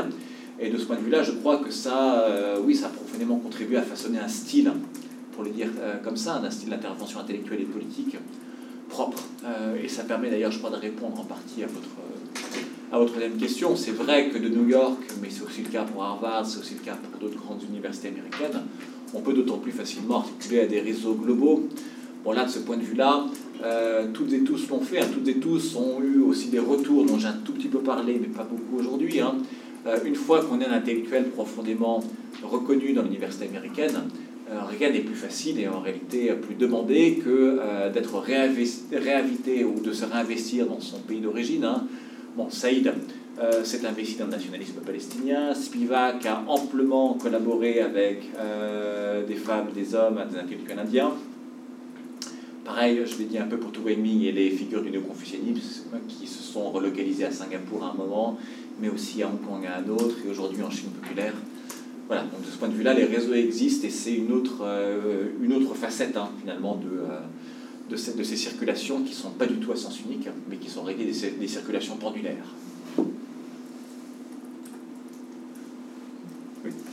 Deux petites questions. Quelque chose qui m'a vraiment marqué dans, dans l'ouvrage, dans l'exposé, c'est, euh, je ne connaissais absolument pas le mouvement de- euh, des confucianistes, euh, qui semblent être eux plus euh, en fait spécialisés sur l'histoire de, la Chine ancienne et du confucianisme d'un côté, de l'autre euh, avec euh, plus dans le, avec le personnage emblématique d'Édouard Saïd, qui a une trajectoire orthodoxe, mais qui étudie la littérature occidentale, et Spivak qui fait de même, sauf que lorsqu'elle retourne en Inde et qu'elle euh, travaille et elle réinterroge les Subaltern Studies, mais là il n'y a pas, euh, aussi bien chez Spivak que chez Edouard Saïd, une, euh, une démarche à interroger la culture dont ils viennent, c'est-à-dire d'un côté la tradition intellectuelle arabe, de l'autre une tradition, une tradition, intellectuelle indienne ancienne. Donc euh, je voulais savoir si c'est quelque chose qui, euh, qui mérite question. Et de l'autre côté, ce qui m'a aussi impressionné, enfin, ce qui m'a aussi interpellé, c'est le fait qu'il n'y a pas du tout de rencontre entre les néo-confucianistes d'un côté et de l'autre les euh, Spivak et Edouard enfin les, études postcoloniales. On ne voit pas du tout à un moment ou à un autre d'interaction formelle ou, informelle. Et le troisième point que je, sur lequel je, souhaiterais revenir, c'est euh, quand vous avez mentionné qu'il y avait que cette critique finalement euh, anti-occidentale, vient finalement du cœur euh, de l'Occident, euh, et donc revenir encore à la, à, la position de l'exil, il y a cette position de, de, fait de, de poser un regard euh, extérieur, qui va être ensuite aussi repris par, par d'autres mouvements. Donc voilà, cette l'exil permet, même quand on est complètement intégré, euh, et qu'on est peut-être, euh, quand on arrive dans une position où on se sent en sécurité institutionnelle, il y a quand même euh, cette position extérieure de cette société dans laquelle on n'est pas complètement né, et, on a aussi d'autres références. Je, réponds à votre dernière question tout de suite, ça va me permettre de, répondre ensuite à la première. L'idée de toute façon de l'ouvrage, c'est en gros travailler sur ce qui est une position impossible. et je crois que ça, renvoie aussi un peu à la, aux remarques qui ont été faites sur le terme de choyer euh, ou sur le terme d'exil, c'est-à-dire que, euh, quelle que soit, si vous voulez, euh, la capacité à s'intégrer aux grandes universités américaines, à y être reconnu, à y être très bien payé, il faut le dire aussi parce que c'est une critique qui est souvent faite aux intellectuels postcoloniaux, avec tout ce que ça apporte comme bénéfices, comme ressources intellectuelles, financières, institutionnelles, etc. Bon, ça reste une position impossible. ça reste une position impossible parce qu'il y a toujours une partie, alors ça c'est assez bien décrit par, par Saïd mais par d'autres aussi, une partie de son être qui est, clivé, il y a toujours euh, une forme de, de, quelque chose qui est irréconciliable, euh, si vous voulez. Donc ça, ça continue. Je crois que ça forme, si vous voulez, l'une des euh, oui, l'un des déterminants forts de la critique. Je crois que la critique, la critique de l'Occident, quand bien même on est extrêmement bien intégré à cet Occident, elle, elle s'arme précisément à ça, à l'incapacité à se poser précisément dans cet Occident, y compris quand on y est, quand on y est bien intégré ça permet de répondre à votre, première, à votre première remarque, à votre première, à votre première question. Effectivement, ce qui est intéressant, c'est de voir euh, comment est-ce que les intellectuels postcoloniaux qu'on présente toujours comme étant les porte-paroles du monde arabe ou du monde indien, ou, voilà, etc., euh, en réalité, pendant très longtemps, ne se sont euh, s'y sont pas intéressés, ou très peu, et comment, encore une fois, donc là, il y a des, il y a des trajectoires, il y a des évolutions. Hein. On n'est pas un apostrophe EST, un intellectuel postcolonien, on le devient, et ça, ça se voit très très bien dans l'entrée dans des carrières, dans les transformations des carrières. Il y a des choses, alors ça peut être des événements, ça peut être d'ailleurs des événements politiques hein, qui sont liés à, euh, à l'actualité euh, globale, hein, euh, en particulier de la guerre froide, ou dans le cas de Saïd, par exemple, le conflit israélo-palestinien. Mais c'est aussi des choses qui ont à voir, je crois, profondément avec les, avec les champs de savoir. Hein. il y a des choses, il y a des événements, il y a des moments qui font que progressivement on se réinvestit vers des cultures qui sont des cultures d'origine, mais qu'on redécouvre. Et il y a tout un travail, hein, j'ai envie de dire, sans aucune euh, connotation péjorative, de réinvention de la tradition, au sens où le terme a été employé euh, dans d'autres contextes, hein, où euh, ben voilà, on réinterroge du point de vue des savoirs qui ont été, du point de vue des savoirs occidentaux, la vision sur les mondes arabes, la manière de faire l'histoire de l'Inde, etc. etc. Euh, je réponds très brièvement à votre deuxième question. Il y a quelques contacts quand même. Alors, je suis tombé un jour sur une photo, j'étais assez content de Two Aiming faisant une, euh, une euh, conférence avec Omi Baba, alors qui n'est pas profondément dans les post-colonialistes, mais qui en est proche quand même. Il y a eu quand même, si on regarde la littérature scientifique, il y a eu des moments où, par exemple, les, la euh, les revues euh, spécialisées sur euh, les mondes confuciens et les mondes asiatiques ont discuté Orientalism d'Edward Saïd. Il y a quelques échanges quand même hein, qui tiennent, j'ai envie de dire, à la position comparable, si ce n'est similaire, de ces groupes, mais c'est vrai que ça reste des traditions qui politiquement, scientifiquement et par leurs références sont assez différentes.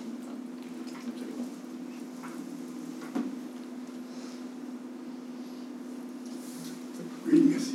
Merci pour votre exposé qui donne envie de ma question, c'est vous décrivez un monde euh, qui est idéal, en quelque sorte. Ce sont des intellectuels, euh, critiques. Euh, mais quand on regarde, la question qui m'amène, c'est de leur postérité au vu de ce qui se passe à l'heure actuelle avec la prédominance d'une religion bricolée qui, qui devient, que ce soit sur les fondamentalistes euh, catholiques américains, enfin je ne sais plus comment ça s'appelle, mais qu'on voit au Brésil, enfin on a vu l'influence du Brésil sur les évangélistes, bon, sur l'islam et sur le nationalisme indien. Qu'est-ce que, en fait, comment on passe de ce qu'on constate à l'heure actuelle avec des intellectuels organiques issus de, des masses, quoi, enfin, et sans qualification évidente, en tout cas. Bon.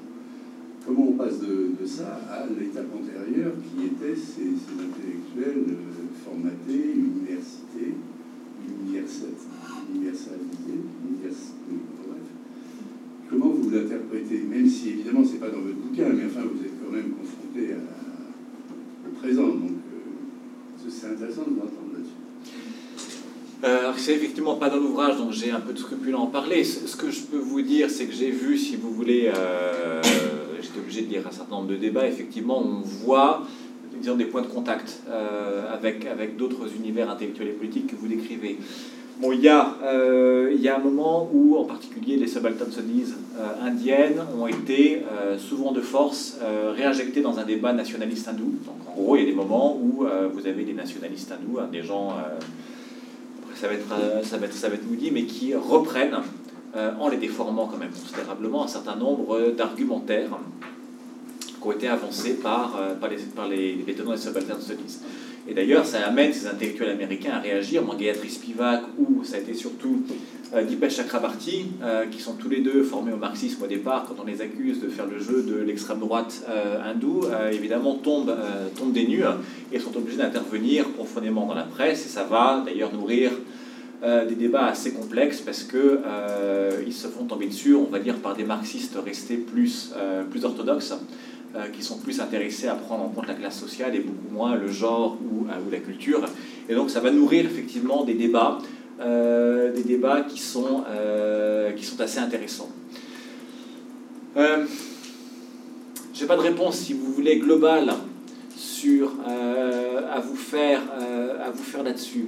Ce qui est sûr, c'est que s'invente avec les différents les différents courants dont, j'ai essayé de, de- rendre compte ici, s'invente l'idée que la culture est désormais un concept central pour comprendre et décoder la domination, et en particulier la domination globale. Et c'est vrai que si vous voulez, on a une période qui va jusqu'aux années, on va dire aux années 60, où euh, la variable principale c'est la classe, hein, et où même les intellectuels qui viennent des périphéries euh, quand même sont très très focalisés sur cette idée de classe, hein, et où ça change à partir de là. Les États-Unis, euh, c'est l'une des fabriques, c'est pas la seule, hein, mais c'est l'une des fabriques quand même de, euh, de l'identité.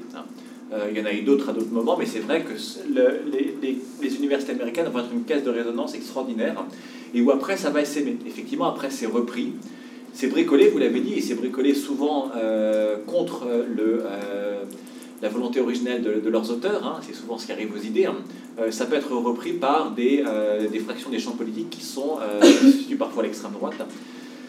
À l'évidence. Euh, encore une fois, j'ai pas de, euh, pas de réponse globale, si ce n'est que là, ça oblige à voir les circulations des idées euh, et la manière dont elles peuvent être reprises, parfois contre leurs arguments originels, aussi parfois parce que les arguments sont suffisamment plastiques, dans des sens qui sont complètement différents.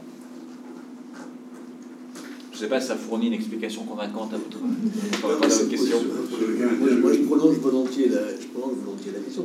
De- D'une certaine façon, ces intellectuels, bon, ils ont été euh, pris en main par euh, l'Occident euh, pour diffuser une culture occidentale. Ils en ont pris euh, la dimension critique à beaucoup d'égards, euh, et donc ils sont euh, retournés en partie, enfin tout en s'appropriant en critique de l'Occident, de l'Occident, de la modernité occidentale, comme Et quand ils ont été confrontés euh, à leur pays d'origine, une fois les indépendances acquises, finalement, comment ils se sont situés par rapport à ces... et- voilà. Est-ce qu'ils ont gardé cette tradition critique euh, apprise en Occident, utilisée euh, pour analyser la modernité occidentale de façon critique? Finalement, comment ils, ils ont utilisé tout ça face à leur culture d'origine, alors qu'elle soit euh, le monde arabe, le monde indien, le monde chinois, euh, etc. Je réponds sur la question du nationalisme parce que euh, je viens d'en parler et c'est important. Euh, on pourrait dire, si vous voulez, il y a une question qui a, été posée tout à l'heure sur la différence qu'il y a entre finalement une critique postcoloniale telle qu'elle s'est passée en France dans les années 60 et puis la critique postcoloniale anglophone telle qu'elle se passe dans les années 80-90 aux États-Unis. J'ai envie de dire que ce qui fait l'une des grandes différences, c'est que dans les années 60, vous avez encore des intellectuels pour qui la critique de l'Occident est adossée à un projet nationaliste. On construit une Algérie indépendante, on construit euh, un Vietnam indépendant, ce que vous voulez, etc. Hein. Euh, un Sénégal indépendant. Et donc de ce point de vue-là, ces intellectuels, même s'ils peuvent avoir parfois des relations complexes à leur nation, sont quand même profondément impliqués dans ce projet national. Hein. Même quelqu'un comme Anouar Abdelmalek, dont on parlait un peu tout à l'heure, qui va être enfermé par Nasser parce qu'il est communiste pendant des années au bagne, sera un fervent nassérien. Euh, il décrit comment est-ce que quand il était au bagne, euh, un de ses camarades a été battu, enfermé dans une cellule de 1 euh, mètre sur 2 au milieu des urines de l'ensemble du camp. Et quand il est sorti, il a dit, une fois qu'il était enfermé par Nasser, donc, quand il est sorti de sa cellule, il a dit, quand nous sortirons de prison, nous irons tuer Nasser. Et son camarade lui répond, pas du tout, quand nous sortirons de prison, nous irons acclamer Nasser, et c'est effectivement ce qui se passe. Parce que ces intellectuels sont à ce moment-là profondément engagés dans des projets nationaux euh, et de, qui sont liés à la décolonisation. Les années 80 et 90 et la période euh, des post-colonialistes américaines, on pourrait dire que c'est un projet qui s'adosse au contraire à l'échec du nationalisme post-colonial. Euh, pour un certain nombre de raisons dans lesquelles je ne vais pas rentrer maintenant, et c'est trajectoires d'ailleurs qui sont diverses et qui ne sont pas les mêmes. Hein. Mais en tout cas, il y a une forme d'espérance que la décolonisation pourrait s'incarner dans des nations qui, qui s'est affaiblie euh, et Saïd, d'ailleurs, Saïd le thématise très très bien. Il le dit très très bien. On est aujourd'hui des intellectuels pour qui euh, notre horizon, c'est transnational. Euh, ce sont donc des contacts qui sont plus simplement ceux avec les élites d'origine, mais ce sont bah, précisément un intellectuel palestinien qui parle à une intellectuelle indienne, un intellectuel chinois qui pourra faire un séminaire avec son collègue indien, etc. Donc là, c'est thématisé explicitement et on pourrait dire que c'est un âge transnational de, la, de la critique par opposition à une critique antérieure dans les années 60 qui était un âge beaucoup plus national. Mais c'est un transnational qui est très occidental. Parce que, je veux dire, en Chine ou même en Inde, cette culture transnationale, elle n'est pas forcément au cœur des, des, universités de ces pays, sauf Alors, ça, ça, dépend à quel moment. Euh, malgré tout. Bah, malgré tout, vous avez. Euh, alors aujourd'hui, vous avez quand même des universités qui sont profondément euh, internationalisées. Hein. Euh, c'est pas un hasard si c'est dans que c'est inventé le classement de Shanghai, hein.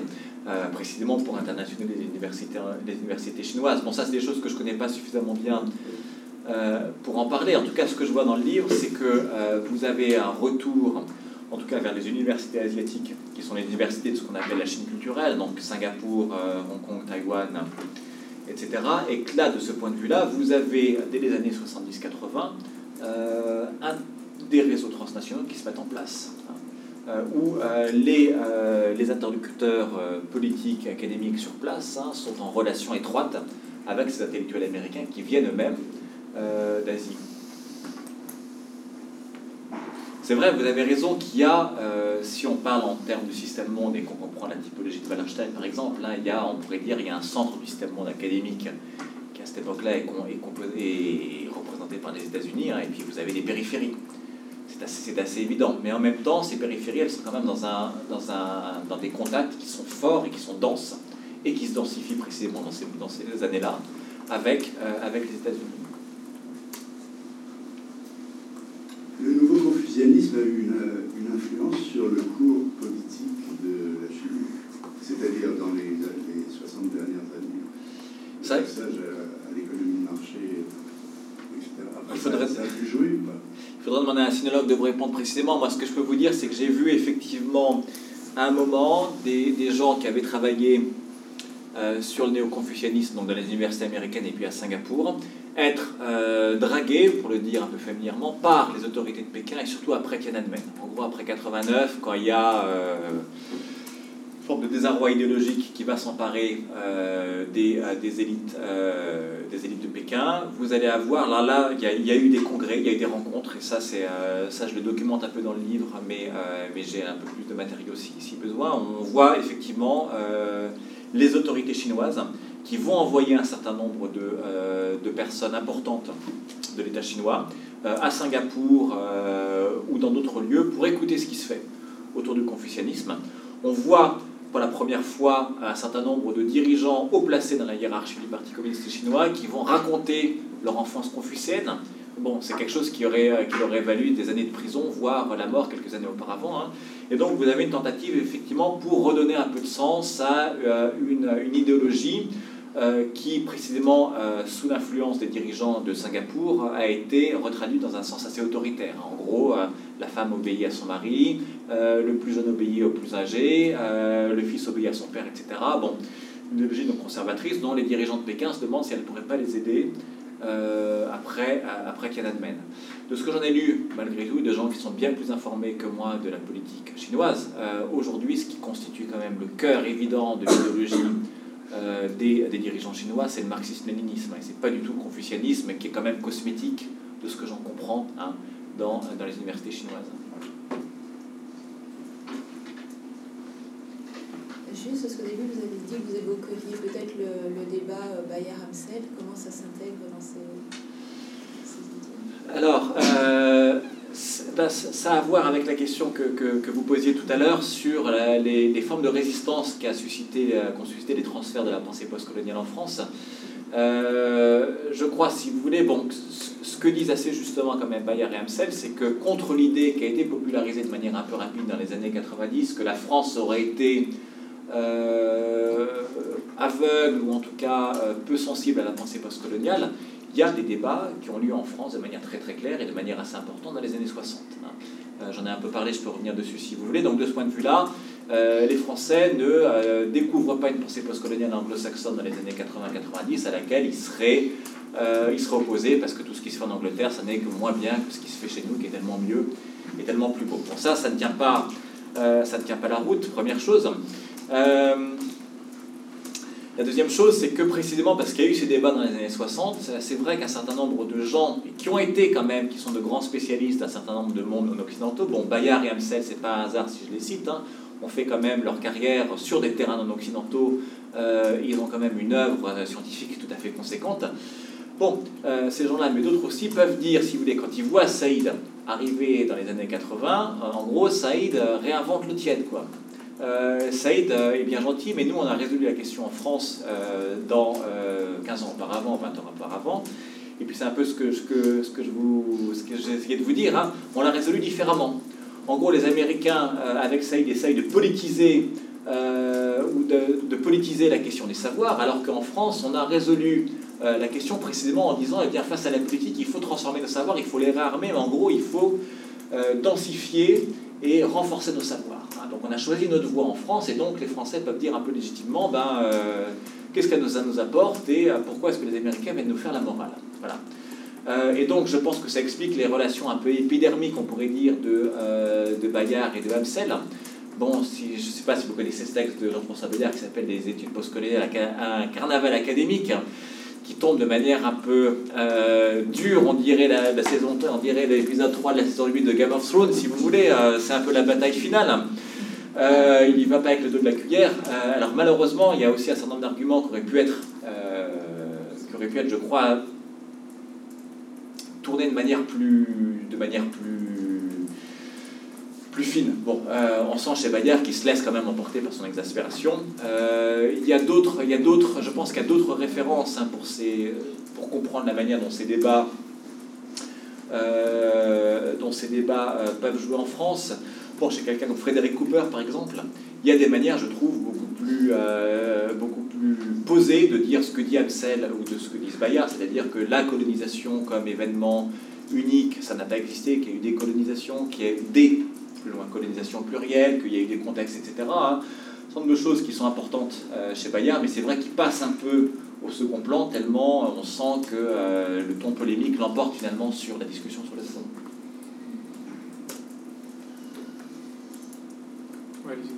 Alors, juste alors, deux choses. Euh, par rapport à ce débat, il y a euh, peut-être euh, la réception des post-colonial studies, des dimensions en France, peut-être des dimensions qui n'ont pas été suffisamment travaillées ou mentionnées, et, peut-être que ça n'arrive pas au même que ces critiques-là n'arrivent pas au même moment, dans un contexte qui pourrait être comparable à celui des États-Unis que vous avez cité, mais qui sont les années 90 en France et justement aussi une, une, organisation différente de l'université française avec une mise en compétition aussi, parce qu'on est dans des, dans des idées de carrière, de trajectoire. Il y a aussi le rapport à quelqu'un comme même ceux qui viennent après, c'est-à-dire Hachim Bembe, etc., qui sont plus ou moins héritiers, mais qui sont, voilà, euh, qui viennent à un moment aussi où l'université française est assez saturée, et donc il y a aussi des problèmes de poste, il y a aussi une mise en concurrence, une mise en compétitivité, qu'on oublie peut-être aussi euh, de mentionner, et puis il y a la référence euh, aussi à ceux qui, ont, ceux qui ont formé, et des gens qui viennent, un problème générationnel, et ça doit aussi jouer. Je pense que c'est des choses qui ont peut-être pas été euh, suffisamment, euh, euh, qui seraient plus à voir avec une sociologie des organisations, etc. la question des communautés scientifiques, qui ont à voir avec l'organisation même de la recherche et le fait que la recherche, même en France, dans les années 70 et dans les années 90 et 2000, c'est pas du tout même. Vous citiez le ranking de Shanghai, et ça, ça a un impact très fort sur la manière dont les recherches sont menées et un domaine, les domaines des sciences sociales qui sont mis à mal. Donc quelque chose de, de plus général. Et euh, du coup, par rapport à, la question des, euh, des, critiques radicales, je voulais savoir euh, comment est-ce que vous, vous considérez ou vous prenez en compte la manière dont les, études postcoloniales ont été réappropriées, re-questionnées aussi mise à mal aussi par euh, un courant plus latino-américain. Et je parle des, études décoloniales qui à la fois en fait euh, se reconnaissent euh, dans une certaine généalogie, mais qui remettent aussi en cause en disant les études postcoloniales au fond ne sont pas assez, ne sont pas allées assez loin, elles sont dans une critique de, voilà, mais pas une critique complète. Et là, on est dans des visions euh, complètement euh, radical et de remise en cause du savoir euh, et de la science. du coup, je voulais savoir comment est-ce que vous, voyez ces, ces, réappropriations. Oui, ce sont d'autres débats dont effectivement j'ai pas parlé, parce que là ça donnait, si vous voulez, un, ça ouvrait le livre vers, vers, vers, autre chose et là ça devenait, ça devenait, ça devenait ingérable qui me paraît intéressant, j'ai quand même tout petit peu regardé ce qui, ce qui, se passe du côté de gens comme euh, Enrique Dussel et, d'autres. Bon, c'est souvent aussi quand même des gens qui sont entre, entre en migration. Hein. On exile souvent des gens euh, qui ont fait une partie de leur carrière, si ce n'est toute leur carrière aux États-Unis. Donc là, je pense qu'on retrouve quand même quelque chose de, euh, que, que le pouvait montrer hein, sur les, les postcoloniaux. Euh, ce qui m'intéresse aussi, si vous voulez, malgré tout, c'est, alors je crois que vous avez raison sur le fait que euh, vous avez quand même dans le spectre de la radicalité postcoloniale, euh, vous avez du côté, dans, en tout cas dans une partie du projet décolonial, une volonté de poursuivre plus loin que ce qui a été fait aux États-Unis par Saïd ou par Spivak ou par d'autres c'est tout à fait évident. En même temps, là où ça me semble intéressant, c'est que ça continue, si vous voulez, à s'inscrire dans finalement un, ensemble de positions, un spectre de positions euh, qui a été stabilisé, mais presque, j'ai envie de dire, après, après Bandung, en gros. Bon, il y, a une il y a une décolonisation politique.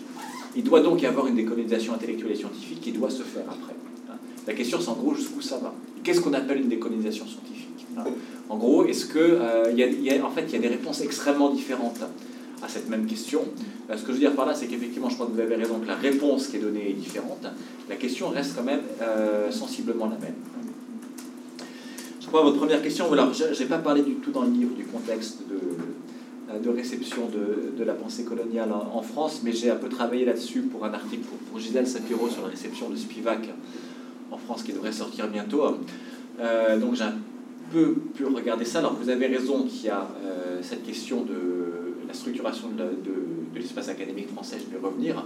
Il y a une autre question extrêmement importante en France, euh, qui est en gros les émeutes, euh, les émeutes dans les, banlieues dans les années 90 et la loi euh, initiée par Nicolas Sarkozy qui valait reconnaissance des aspects positifs de la, de la colonisation. J'oublie la date, je ne sais plus, c'est 96 ou 97, et c'est peut-être même tout à fait autre chose. C'est plus tard, hein Oui, c'est plus tard en fait. C'est bien plus tard, je suis désolé. C'est 2000, c'est 2004 ou 2005. Là, vous, vous m'excuserez, c'est la fin de la fin de la journée. Là, c'est bien plus tard, évidemment. C'est bien évidemment plus tard. Donc, il joue sur le contexte de, euh, réception euh, de la pensée postcoloniale, hein, parce que je ne sais pas si vous vous souvenez, donc une l'une des l'un des vecteurs d'interprétation va être de dire bon, euh, ces, émeutes. Alors, il y a d'autres éléments. Hein, au même moment, il y a la formation du Parti indigène de la République. Il y a un certain nombre de choses qui se passent et qui tendent effectivement à introduire une à faire une forme de liaison entre ce qui se passe aujourd'hui en France et la colonisation. Euh, a dans la revue Contretemps, a dans la revue Esprit, a dans la revue euh, Vacarme, dans d'autres revues, il y a un certain nombre de prises de position euh, et qui euh, à la fois imposent les thématiques postcoloniales, mais si on regarde dans le détail, qui les posent de manière assez faible, puisque vous avez, alors en particulier sur Spivak, faible, je veux dire c'est pas du tout que c'est faible dans l'argumentaire, mais c'est que ça n'est pas une entreprise de traduction large. Hein. Euh, vous avez quelques textes qui sont traduits. Les éditions Amsterdam vont se créer ou sont créées et vont traduire dans la foulée. Euh, il va y avoir retraduction de Can the Subaltern Speak, traduction après de Provincialiser l'Europe, mais ça reste assez limité. Face à cela, il y a aussi euh, un certain nombre de contre-feux qui sont allumés, hein, et d'ailleurs des contre-feux en termes, si on regarde l'argumentaire scientifique, qui sont des argumentaires forts. Avant, quelqu'un comme Emmanuel Saada qui a profondément travaillé sur ce que c'est que la colonie, va dire c'est quand même un peu rapide de dire les émeutes en banlieue aujourd'hui, c'est la même chose que l'Algérie en 1962. Bon, donc il y a un argumentaire particulier qui se, euh, qui se crée dans, contexte, euh, dans ce contexte lui-même particulier.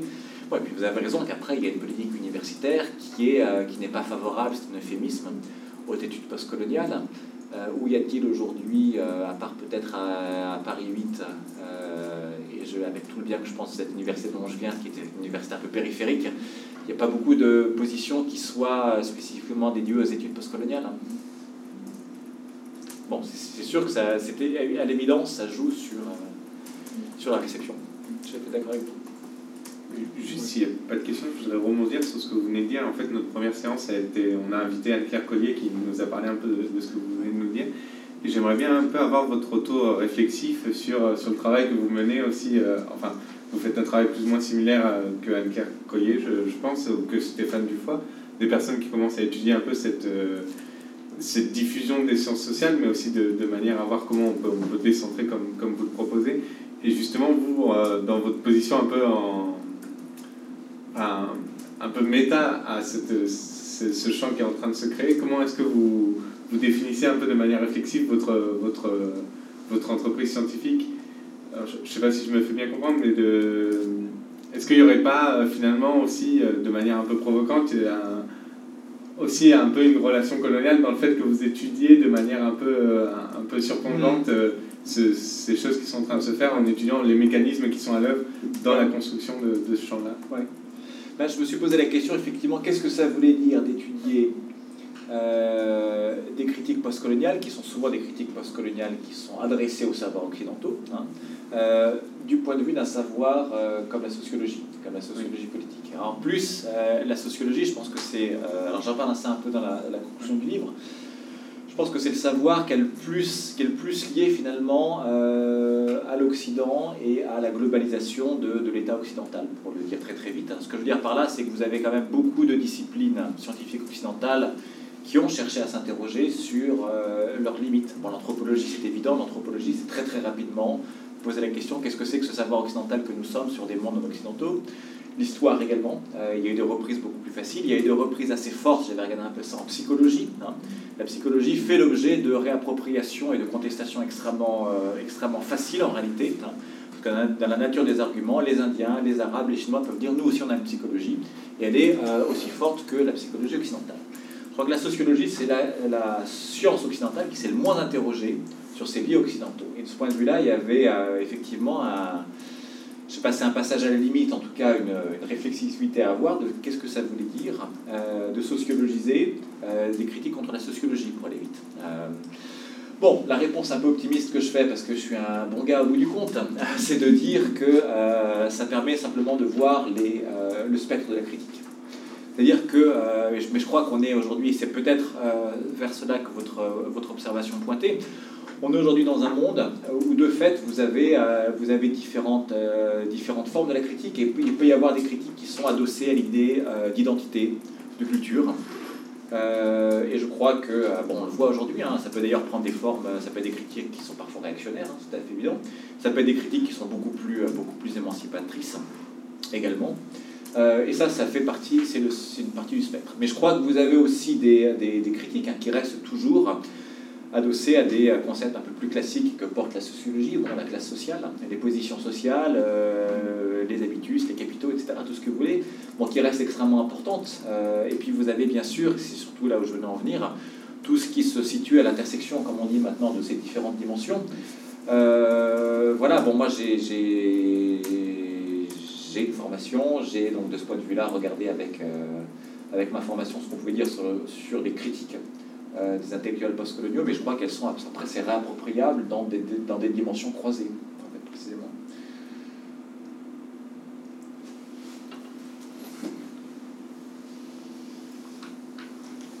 Euh, oui. Euh, merci pour votre intervention. J'ai une question, mais pas pour vous, pour vous. J'ai pas compris votre question en fait, et vous aviez l'air discuter. Oh oui, la question. En fait, euh, je suis doctorante et je suis en train de travailler sur la politique linguistique et c'est aussi un rapport avec euh, le postcolonialisme. Et du coup, je dois trouver ma philosophie de la science sociale. Et on m'avait proposé, vous savez, de regarder critico-réalisme. Et c'est comme ça que je me dis qu'il y a plusieurs composantes, c'est-à-dire plusieurs aspects de la critique réalisme. Réalisme. Donc c'est les différentes composantes que je ne connais pas.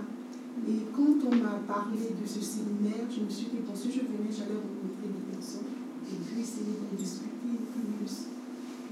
C'était ça. Moi, j'ai une réponse.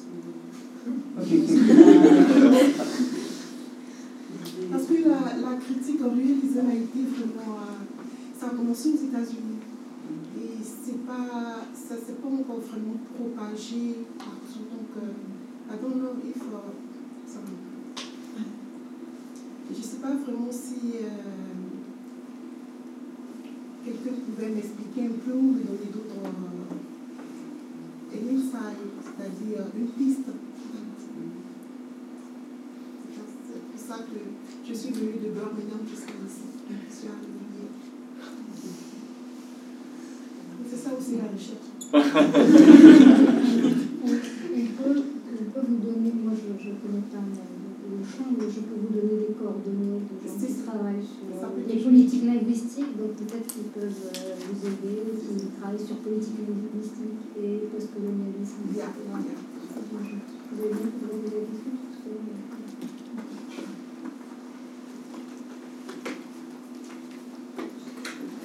Oui. Alors une question euh, détail.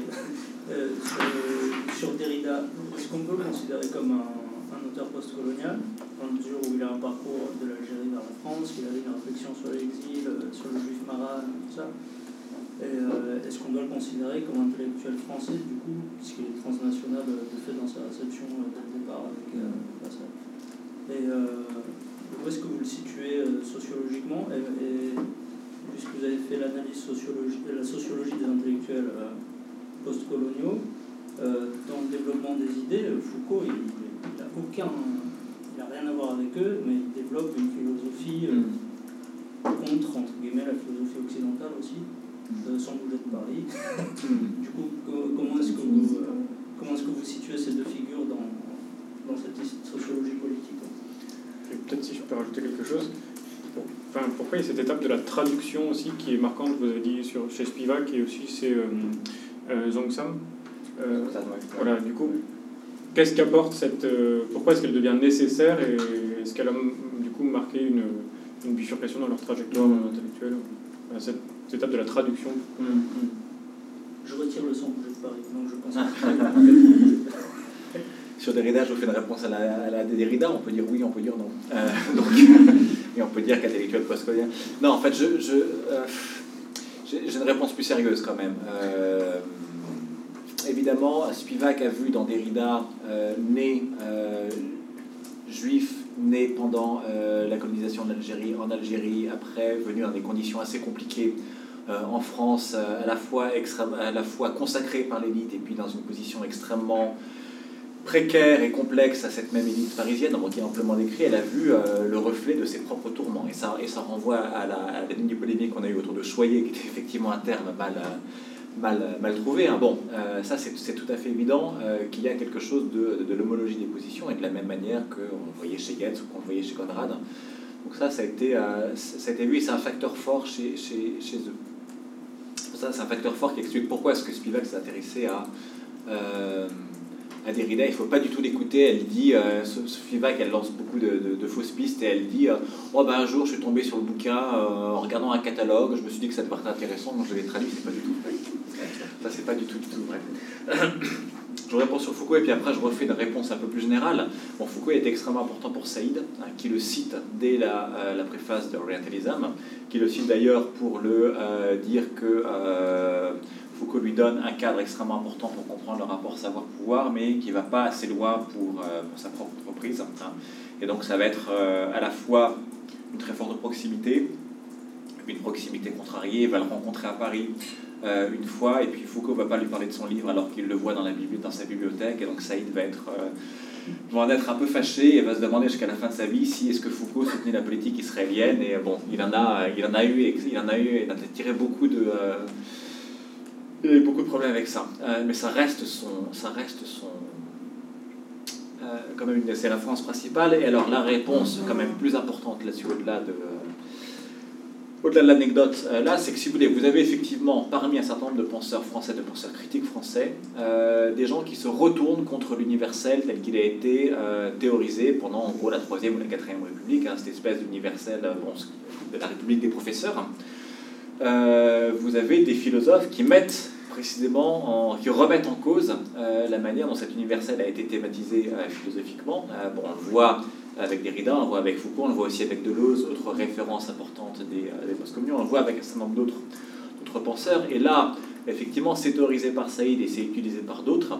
L'idée, c'est d'avoir des alliances. En gros, des intellectuels post-coloniaux qui, depuis l'Occident, réinterrogent de manière critique les rationalités occidentales, vont s'appuyer sur des intellectuels occidentaux qui eux-mêmes réinterrogent ces rationalités occidentales.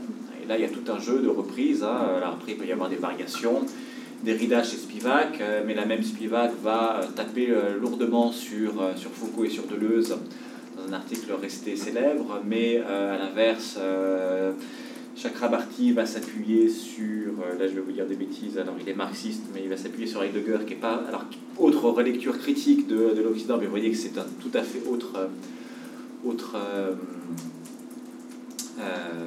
biais, hein, mais également sur Deleuze. Bon, voilà, vous avez des, des choses variées. Euh, je crois que vous aviez un autre point de question, mais que j'ai oublié, il me semble. Du coup, ces intellectuels français, ils ne sont pas vraiment français. On ne peut pas en faire une analyse dans, dans, les institutions universitaires françaises, dans la mesure où, dès leur début, ils existent de manière transnationale. Du coup, c'était sur l'opposition France-États-Unis, j'ai l'impression qu'elle est toute catégorie est déconstructible, absolument. Et là, c'est encore une réponse, mais qui n'est pas que déridéenne, mais c'est vrai que euh, ça fait partie, de toute façon, si vous voulez, des ambiguïtés de la décolonisation scientifique. Vous avez euh, à un moment des intellectuels, par exemple, euh, qui se trouvaient être habités en Iran, à qui on a dit il faut réinventer une sociologie iranienne.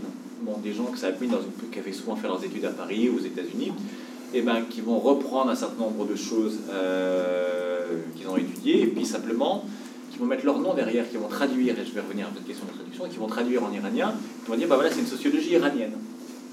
Première, euh.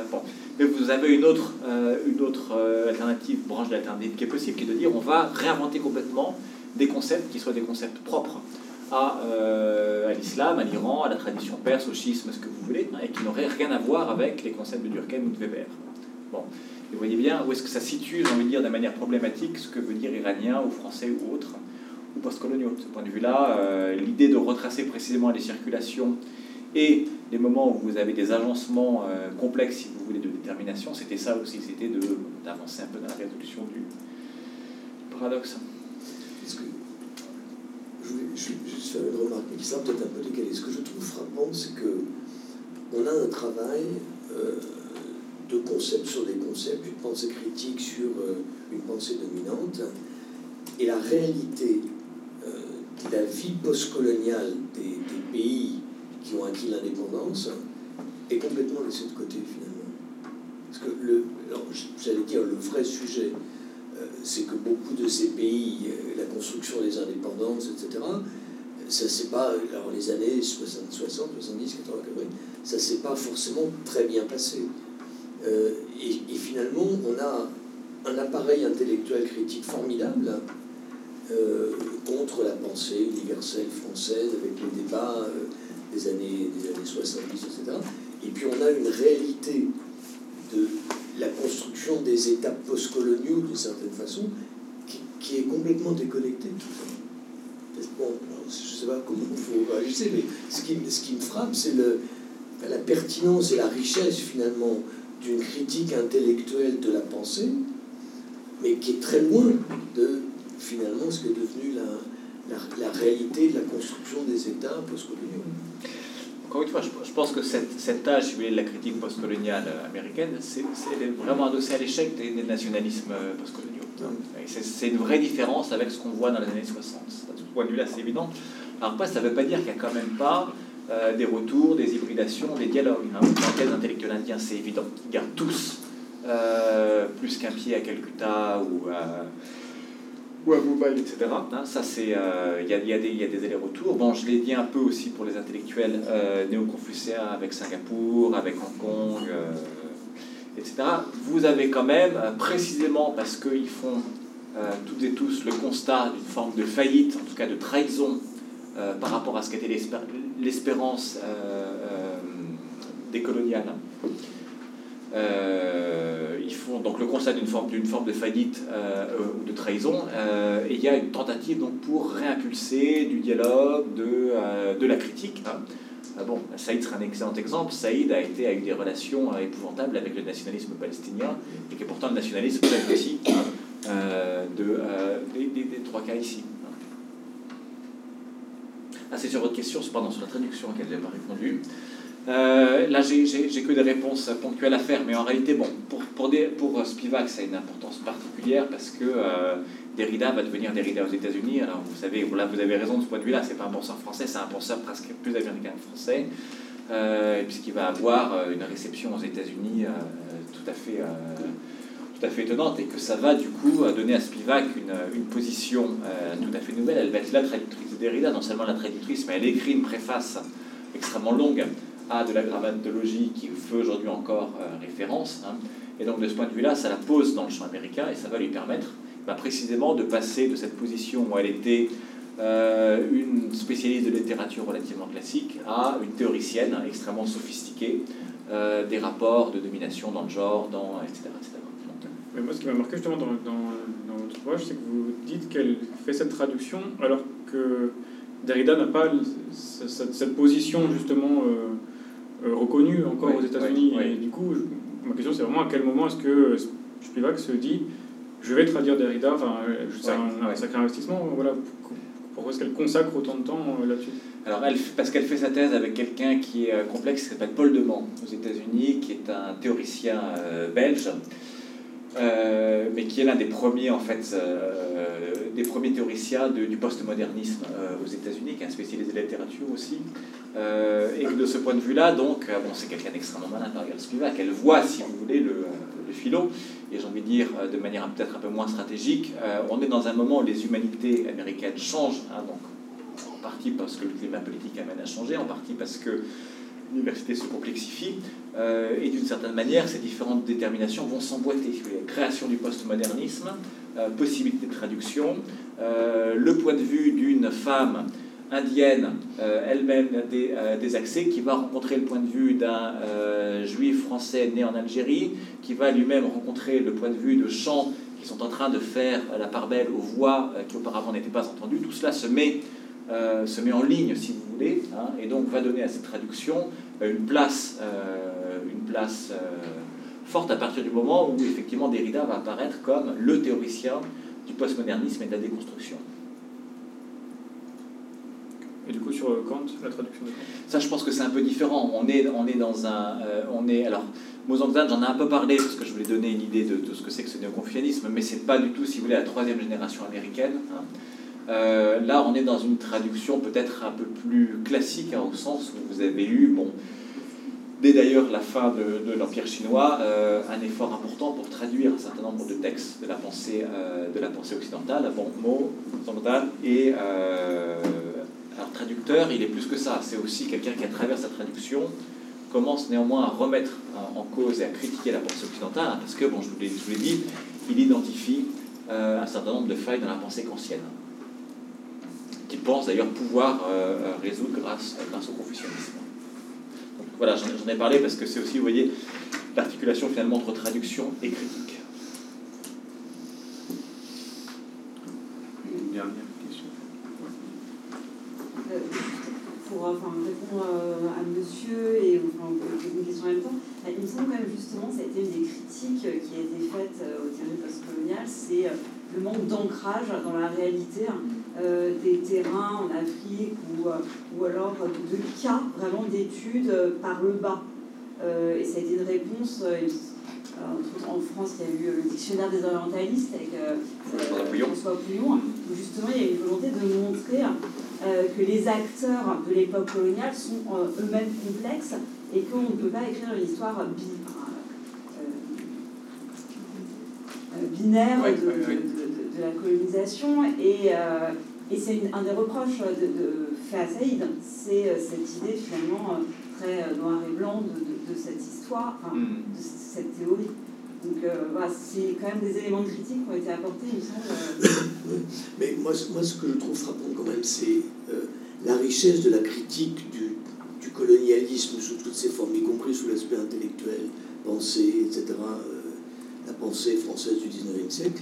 Et face à ça, l'extrême fragilité quand même de l'appareil intellectuel aujourd'hui qui essaye de penser la réalité des États postcoloniaux. Hmm. Alors moi j'avoue que je l'ai vécu dans ma vie professionnelle, enfin je ne vais pas revenir là-dessus, mais, mais c'est extrêmement frappant. Je veux dire, aujourd'hui on a quand même un assez large échec de la réalité du développement de beaucoup de pays sur lequel finalement on ne sait pas du tout quoi dire, hmm. en fait. Et les, intellectuels du pays du Sud, notamment du continent africain, au sens large, sont aujourd'hui très très démunis par rapport à la crise, euh, alors que ce soit dans le monde arabe, ou autour de la question de l'islamisme, etc., ou en Afrique subsaharienne, tout ce fait. Il y a beaucoup de pays euh, qui sont devenus indépendants, qui aujourd'hui connaissent des formes de crise variées. Et face à ça, je trouve que l'appareil conceptuel est extrêmement... Euh, extrêmement faible finalement. On ne sait pas comment, comment penser ça. Je, rajoute un élément de réponse. Mais quelque chose quand même qui m'a frappé, euh, c'est euh, l'incapacité de, la, théorie postcoloniale à répondre à ce qui a quand même été un événement marquant des dernières années, c'est les révolutions arabes. Euh, je trouve que ça a été un point de butée absolu. ne serait-ce que peut-être parce que les révolutions arabes reprenaient en fait une partie du, vocabulaire politique occidental, la démocratie, etc. etc. très peu de choses qui ont été écrites. Euh, et que de ce point de vue-là, je trouve que ça interroge effectivement peut-être la fragilité de la critique. Alors ceci dit, je ne voudrais pas terminer par une note trop critique sur les théories postcoloniales non plus. Euh, la, la, la hum, critique que vous faisiez aux critiques postcoloniales et que fait François Pouillon, avec qui j'en ai beaucoup, beaucoup, beaucoup parlé, je peux vous assurer, parce que c'est moi qui lui ai écrit l'une des notices, je crois sur Saïd justement, dans son, dans son dictionnaire des orientalistes, on a eu beaucoup de discussions assez houleuses mais amicales. Euh, il a raison, François Pouillon, quand il dit euh, c'est plus compliqué. Et, c'est vrai, euh, la critique qui dit les études postcoloniales ne voient qu'une partie de la réalité, et parfois, soyons francs, vous lisez des textes de Spivak, c'est incompréhensible. c'est quand même des c'est quand même des choses sur une lettre qui change dans un mot, dans une vieille comptine, etc. Bon, on ne voit pas le rapport du tout avec la réalité. Hein. et donc c'est vrai qu'il y a, mais pour le coup, euh, on peut pas être de mauvaise foi avec les, euh, les études postcoloniales. Elles voient, euh, elles ont braqué, j'ai envie de dire, la, la, lunette sur des choses qu'on ne voyait pas auparavant. elles ne voient pas tout, à l'évidence. Mais, moi, je trouve le, le, corpus d'études postcoloniales, je ne suis pas du tout spécialiste, extrêmement intéressant. Mais ce qui me frappe, c'est qu'au fil des années, face à la complexité de la réalité du développement, de la construction des États postcoloniaux précisément, la critique on n'a pas, n'a pas su suivre d'une certaine façon. Le post-colonial est resté concentré sur le colonial à, à- à- à beaucoup d'égards.